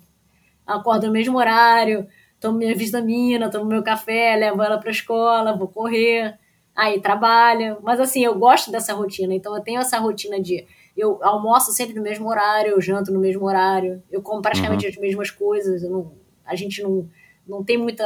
Evita, a gente até tem, mas não vai. Jantar fora, casamento, festas, essas coisas, nem me convida que eu já não vou, nem André. Uhum. Então, assim, a gente tem essa rotina, na, é, a rotina, né? Mas uhum. pré-prova, eu sempre, é, dependendo da prova, eu, eu começo a comer mais massa, que é uma coisa que eu não como muito na minha rotina, mas quando eu tenho uma prova longa, eu como. Aí, dependendo uhum. do tamanho da prova, começa antes ou depois. Se é um dia uhum. antes ou, ou, no dia só. Uhum. O teu biotipo, pela, pelas fotos, né, a gente não se conhece pessoalmente, o teu biotipo é um biotipo é, assim que predomina na, nas corredoras de, de montanha, de trilha, assim? Você o que, que é? Regula a altura da Cris? Você. É, eu tenho a mesma altura da Cris e deu, eu ah. sou um ah. pouquinho, devo ser um pouquinho mais leve que ela. Tenho, tenho uns 56 e eu pesava muito, durante muito tempo eu pesei 41 quilos, agora eu tô com 44. Eu sinto que a musculação. Caraca, meu peso eu mudei pena, a rotina. Meu. Uhum. Eu tô com uma musculação agora. Eu sinto que a musculação melhorou muito minha performance. Uhum. Apesar de não gostar de fazer, é, foi uma orientação do meu técnico e eu sinto que claro. mudou, melhorou muito. Não, e depois dos 40, né, Rosália, assim, né? É. Não tô te chamando de velha, né? Mas não, assim, mas é. a gente precisa mesmo que vai perdendo massa magra, é. não tem como, né? É. Uhum. Então eu encaixei na minha rotina e até gosto. É uma coisa que depois que você pega o ritmo é gostoso de fazer. Não, e, e aquilo que talvez você já tenha sentido, assim, talvez a atividade em si não te deu prazer, mas se ela vai te levar para resultados melhores, né, é. é o que você tem que focar. Né? Você vai se sentir mais preparada para enfrentar os desafios. Outra curiosidade aqui, a gente já caminhando para o final, Rosália. Toda prova você tem que correr à noite, né? Eu também entendi isso, que as provas largam tipo no meio do dia, no final do dia. Eu achei que as provas largassem às seis da manhã, mas já entendi que não. É, tem treino que você faz, ou você já fez, principalmente no começo da tua carreira, tipo assim, olha, vou sair hoje para correr às duas horas da manhã, vou lá para a vista chinesa. Talvez não, porque é um pouco perigoso, mas em algum lugar onde que você tivesse, sei lá, nas férias e tal. Não, eu preciso treinar à noite para treinar, acostumar a correr com a headlamp, que o foco é muito restrito. É, enfim, existe isso? É, ou já faço. existiu? Eu faço principalmente para me adaptar com a lanterna, né? Porque a tecnologia das lanternas muda muito. Então, hoje em dia tem as lanternas que é, é reactive, né? Que a luz muda o foco, o foco é mais perto, o foco é mais longo. Então, geralmente, quando eu vou. Agora eu já me adaptei com essa lanterna, mas quando eu troquei eu, a Petzl para essa que eu estou usando agora, eu fiz treino à noite para poder ver qual é a duração de bateria, como é que é, se dá para confiar, não dá. Uhum. Qual é a Petzl que você usa? A Tica. É uma. E ela tem, ela tem tudo isso é, que você falou, ela, ela reage a, é. a é reativa à, luminosidade, ao foco e tudo isso. Que legal, cara. É muito legal. Não, é incrível. É incrível. Essa agora, ela tem três opções, né? Só que eu, eu, eu fiquei com medo nessa última prova que eu fiz. Eu não usei no máximo de, de, de força, que ela dura quatro horas, né? O máximo. Aham. Uhum. É, então eu usei no, no, no, médio, que já, me, já é lumens pra caramba, eu não lembro de cabeça, mas já, ela já iluminava muito. Porque uma das coisas, quando você tá à noite, quando você tá se sentindo cansado, você põe no, a lanterna na forte, que, pô, te dá uma. É, dá um outro ânimo. É, certeza. exatamente. Então, é. assim, eu fiz um tempinho de prova com ela meio mais baixa para poder economizar a bateria, mas nem, nem precisou, no final tava com 3 de bateria ainda. Mas a gente sempre uhum. fica naquele. né, se evitando, né, de Claro, você não quer. É, não, até porque você pode precisar, né? De repente é. você tem alguma situação que você vai ter que ficar Exatamente. mais horas ali naquela, né? Não, você tem que estar sempre, sempre, tipo, por exemplo, essa prova não estava frio. Eu estava sempre com um casaco na, na, mochila. Eu, tava sempre, eu sempre levo uma segunda pele e um, e um fleece na mochila, por exemplo. Porque uhum. a gente uhum. não sabe, às vezes o tempo muda, às vezes você se machuca, às vezes, sei lá, tem alguma coisa. O importante é sempre terminar, né? Então você tem que estar sempre com aquele plano B, né? Claro. É. É, você consegue lembrar aqui de, de um maior perrengue que você já passou, que você já viu, que você vivenciou, a coisa mais não sei também aonde que eu ouvi ou que eu li que você falou que tinha uma luz correndo atrás de você, alguma miragem, não, um contato é, extraterrestre. É, isso aí, é, isso aí é, é, loucura de, de corrida longa. Quem faz sabe o que eu estou falando. Mas o maior perigo. Isso é o barato do, do ultra-atleta. Não, eu juro, tinha uma luz, mas esse, outro dia a gente fala dessa luz, mas vou falar do maior perrengue que eu passei. Foi uma KTR que eu fiz lá na, no, na Serra Fina em que eu saí do percurso, só que eu saí do percurso e eu desci uma pedra. E eu não, e quando eu vi que não era aquele caminho, eu não conseguia voltar para o que poderia ser o percurso anterior, certo? Então eu fiquei nesse buraco assim, apitando um tempão, muito tempo. E eu nunca vou esquecer aquela sensação de que eu, cara, vou, vou passar a noite aqui, né? E, e, um atleta chamado Ruas, Lorival, me tirou de lá. Eu até hoje, nossa, o Ruas para mim é o meu herói.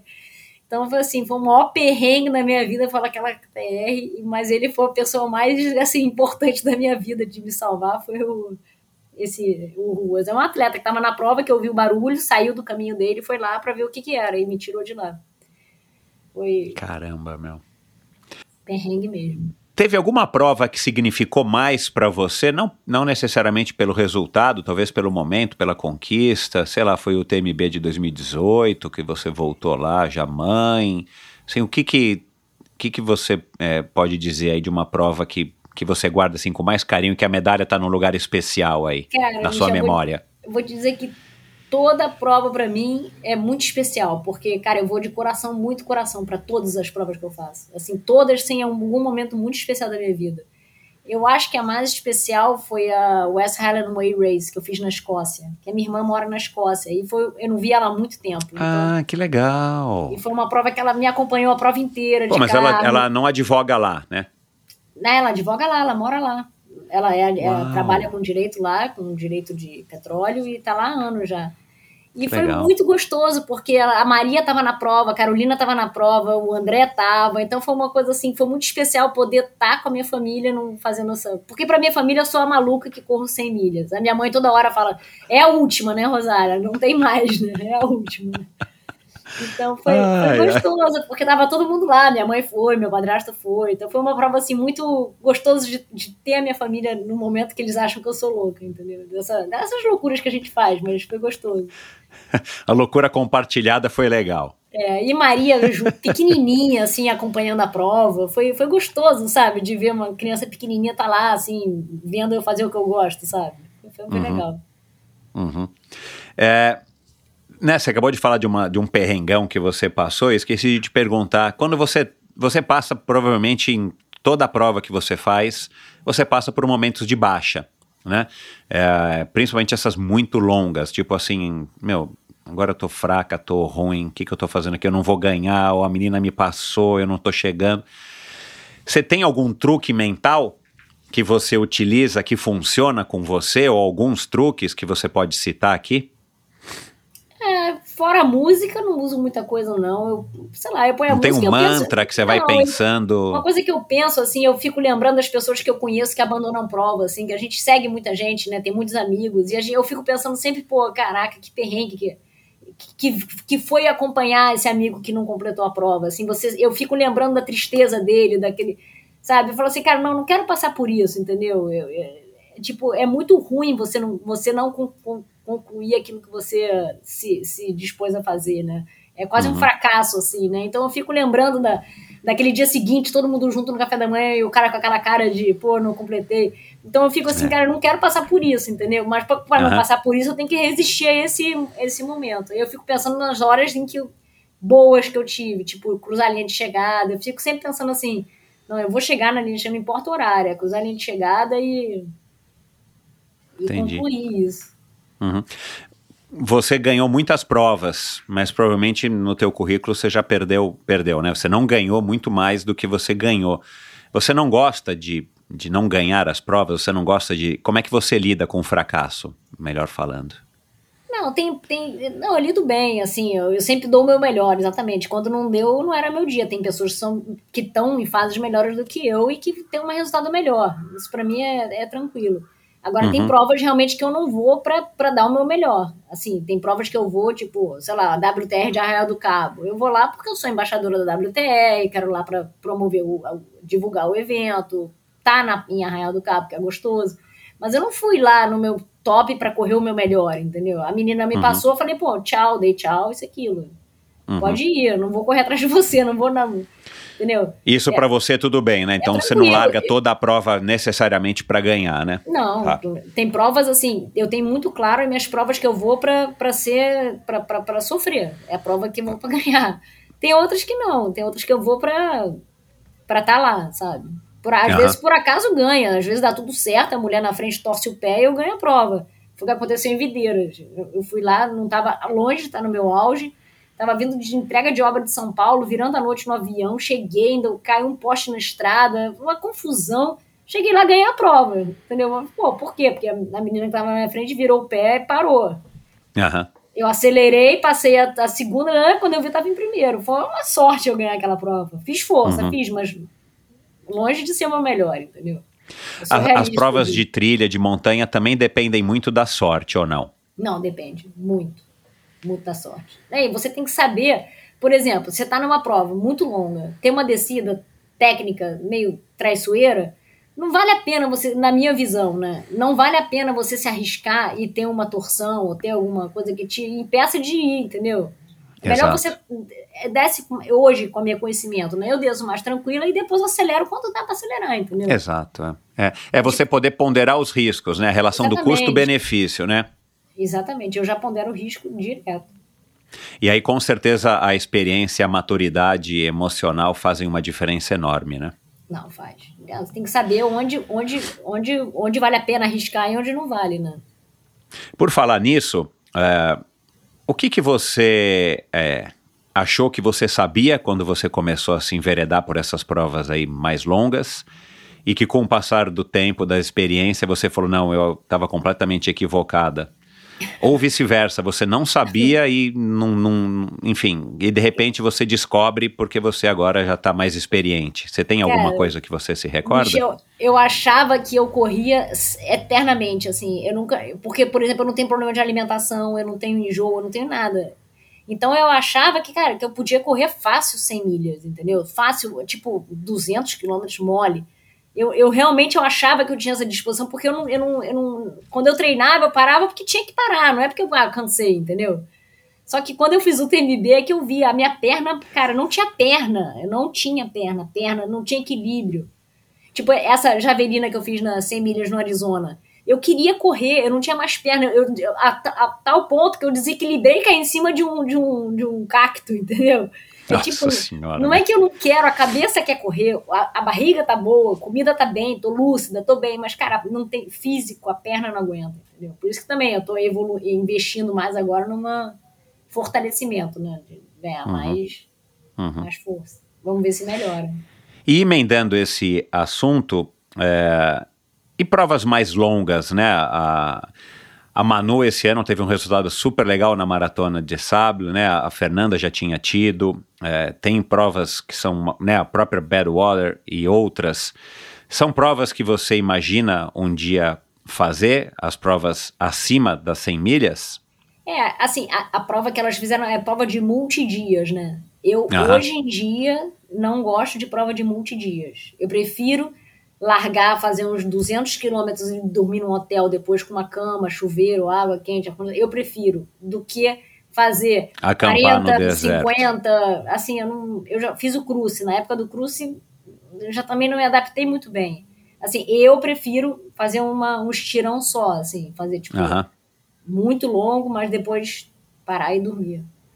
Uhum. Mas não sei, de repente tem alguma prova, ainda. tem alguma prova que você acha que pode ser interessante mais longa do que 100 milhas, que eventualmente um dia você pode querer participar? Não, a Badwater eu quero fazer um dia. Tô, vamos ver se não esse ano que vem, não sei. Pode ser, se eu tiver requisitos, de repente eu tento ano que vem uma Badwater. Uhum. É, é, um sonho, assim. Sonho, sonhos e perguntar é Western States é Badwater. Acho que depois que eu fizer essas duas, eu, eu paro. Não preciso fazer mais nada. Uau. Não, não vou não. Mas... E, e, e, a Barclay Marathons? Não, também não, não tenho muito... Não sei, é tipo sonho, sabe sonho de criança, assim? Acho que é meu sonho é, tipo, correr na Badwater pra mim é tipo, sei lá, a realização de um sonho. Você já teve lá? Eu passei agora. No local? Não, eu passei agora, mas no, lá, na, especificamente na prova, no local, não. Nem na Western States, nem na Badwater, nenhuma das duas. Cara, é, é, o clima é inóspito. Eu, eu, conheço mais ou menos ali a região. O Race Across America passava lá muitos anos. E, nossa senhora, meu, imaginar as pessoas correndo lá é, é um pouco assustador. É, deve ser duro, né? É, e para terminar, é, se você pudesse, uma brincadeira aqui, se você pudesse trocar de vida com qualquer pessoa por algumas horas, de algum dia específico, quem seria e, e, e, que dia na vida de alguém assim que você sabe tipo meu vou encarnar na, na, no fulano na fulana X exatamente no dia Y ah é Djokovic lá ganhando ganhando Wimbledon agora deve Caramba, ser irado que né? emoção né Deve ser Imaginou? muito maneiro, né? Cara, tênis deve ser alucinante, né? É porque eu não, não, não tô velha já, mas deve, teria sido uma coisa interessante de fazer, né? Pois é. É, é, é um esporte. Eu passei a gostar de tênis depois de, de mais velho justamente por admirar essa questão psicológica, né, cara? É um contra um, aí tem horas que. Se... E eu acho o tênis. Eu não sou um expert de todas as modalidades esportivas, muito longe disso, mas eu acho que o tênis tem essa coisa legal de que é, é mais ou menos como se fosse uma prova de ultra é, endurance, né? Você tem momentos que você tá mal, Aí, né, tem momentos que você não, que você tá perdendo o jogo. Tem aquele momento chave que você tem que saber virar chave, senão, senão acaba o jogo. É? Exato. É? É, daí, então você tem tempo de reagir, que é. é completamente diferente, sei lá, vai, vamos falar aqui uma comparação simples com o futebol. Você fica lá 90 minutos e às vezes o cara num lance de sorte fez um gol e ganhou. Né? Jogou pior, mas fez um Exatamente. gol e ganhou. É. Eu acho que o tênis não o tem tênis como a pessoa que joga pior ganhar. Não tem, é. acho que é impossível, né? Não é. entendo mas é, esse momento interessante que você escolheu, né? Ainda mais ele olhando para trás e lembrando de todos os títulos e olhando para o histórico da carreira dele, ganhar mais um Wimbledon assim, deve ser realmente emocionante. Legal. Rosália, rede social É, você tem um Instagram, meu, repleto, né? Eu não consegui até o teu primeiro post, cara. Tem foto pra caramba. Aliás, é um Instagram bem legal. Me admira que você não tem mais seguidores, né? Você acha que é por conta do tamanho da corrida de, de trilha, de montanha? Você tem hoje, né, 6 mil e pouco, 7 mil? É, não sei. Acho que a corrida de trilha não é um esporte muito, muito reconhecido. Porque, cara, é um assim. Instagram tão trabalhado, cara, tão legal. É, sei lá, você faz minha foto ideia- correndo, imagem, vídeos. Eu acho rede social legal é a gente conseguir passar a nossa experiência, incentivar as pessoas. Então, é o que eu tento fazer, assim. É tipo... Ah, com certeza, cara. Olha, teu Instagram é muito legal. É muito legal. Obrigada. Parece um filme, assim. Por isso que eu te falei no começo. Eu falei, cara, que vida legal que tem a, a, a Rosália, cara. É, eu que gosto de botar bacana. um pouco da rotina também, porque às vezes a gente vê Instagram que a pessoa põe só foto quando viaja, tá sei o quê, mas eu acho que é legal também botar um pouco do dia a dia da gente, né? Que, Uhum. que até o dia a dia é gostoso também, né? Então, bom, qual que é o teu Instagram para as pessoas eh, que por acaso não te seguem te seguirem? É Rosália Camargo. Ah, tudo junto, sem ponto nem nada. Rosália Camargo.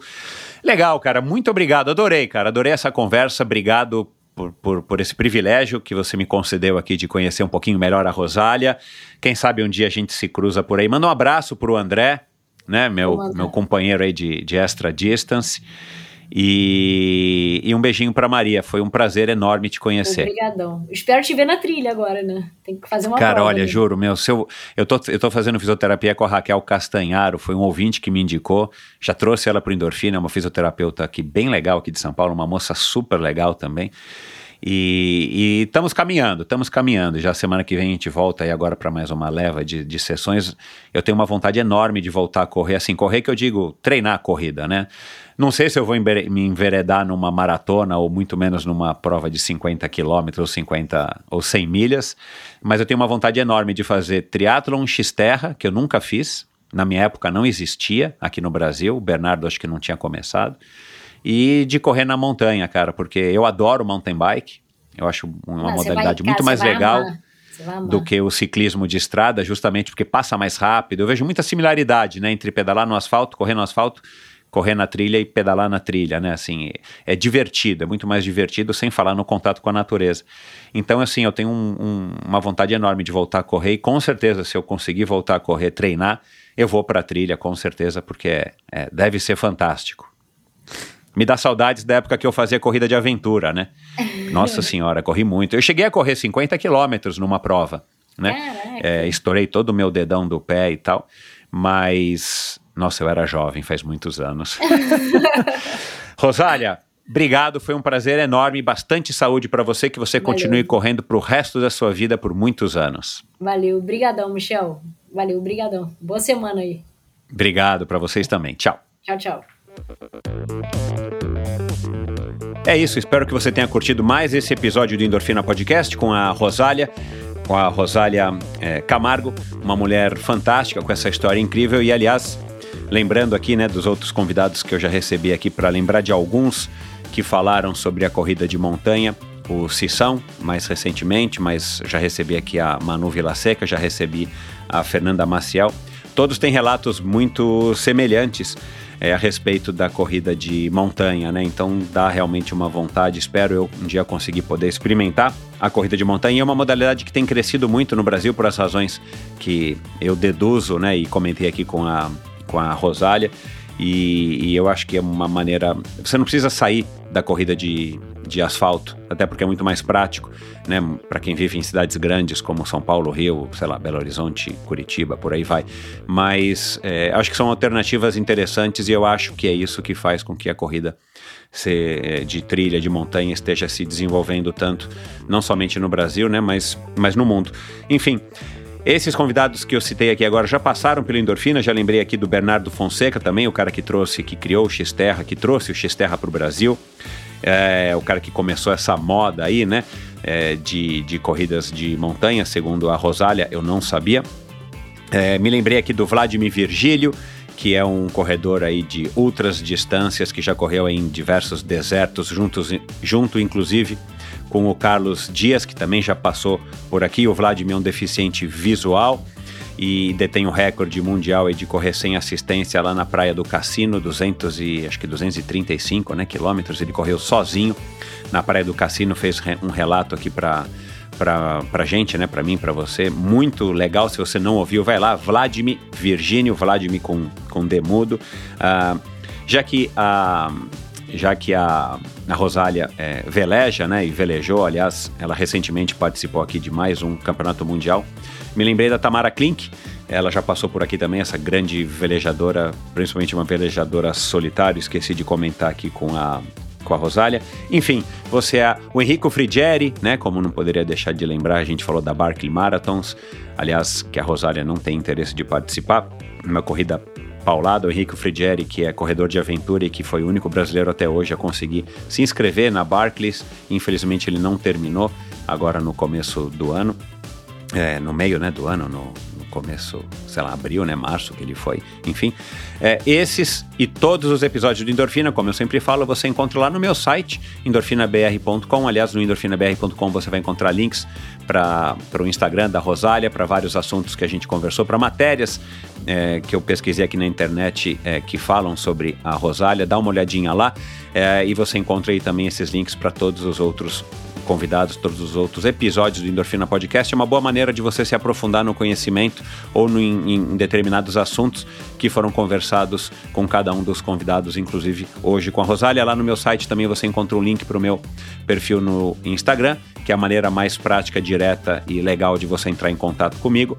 Lá também você encontra um link para o meu canal no YouTube, onde você vai poder assistir essa conversa muito em breve é, na íntegra é, e em alguns cortes, também lá no meu canal do YouTube. Lá você consegue assinar a newsletter semanal do Endorfina. Aliás, assine essa newsletter, uma, uma, um e-mailzinho curtinho que eu envio toda sexta-feira com assuntos que me chamaram a atenção e que eu acho que merecem ser compartilhados com você que curte o Endorfina. Lá também você consegue apoiar financeiramente esse projeto.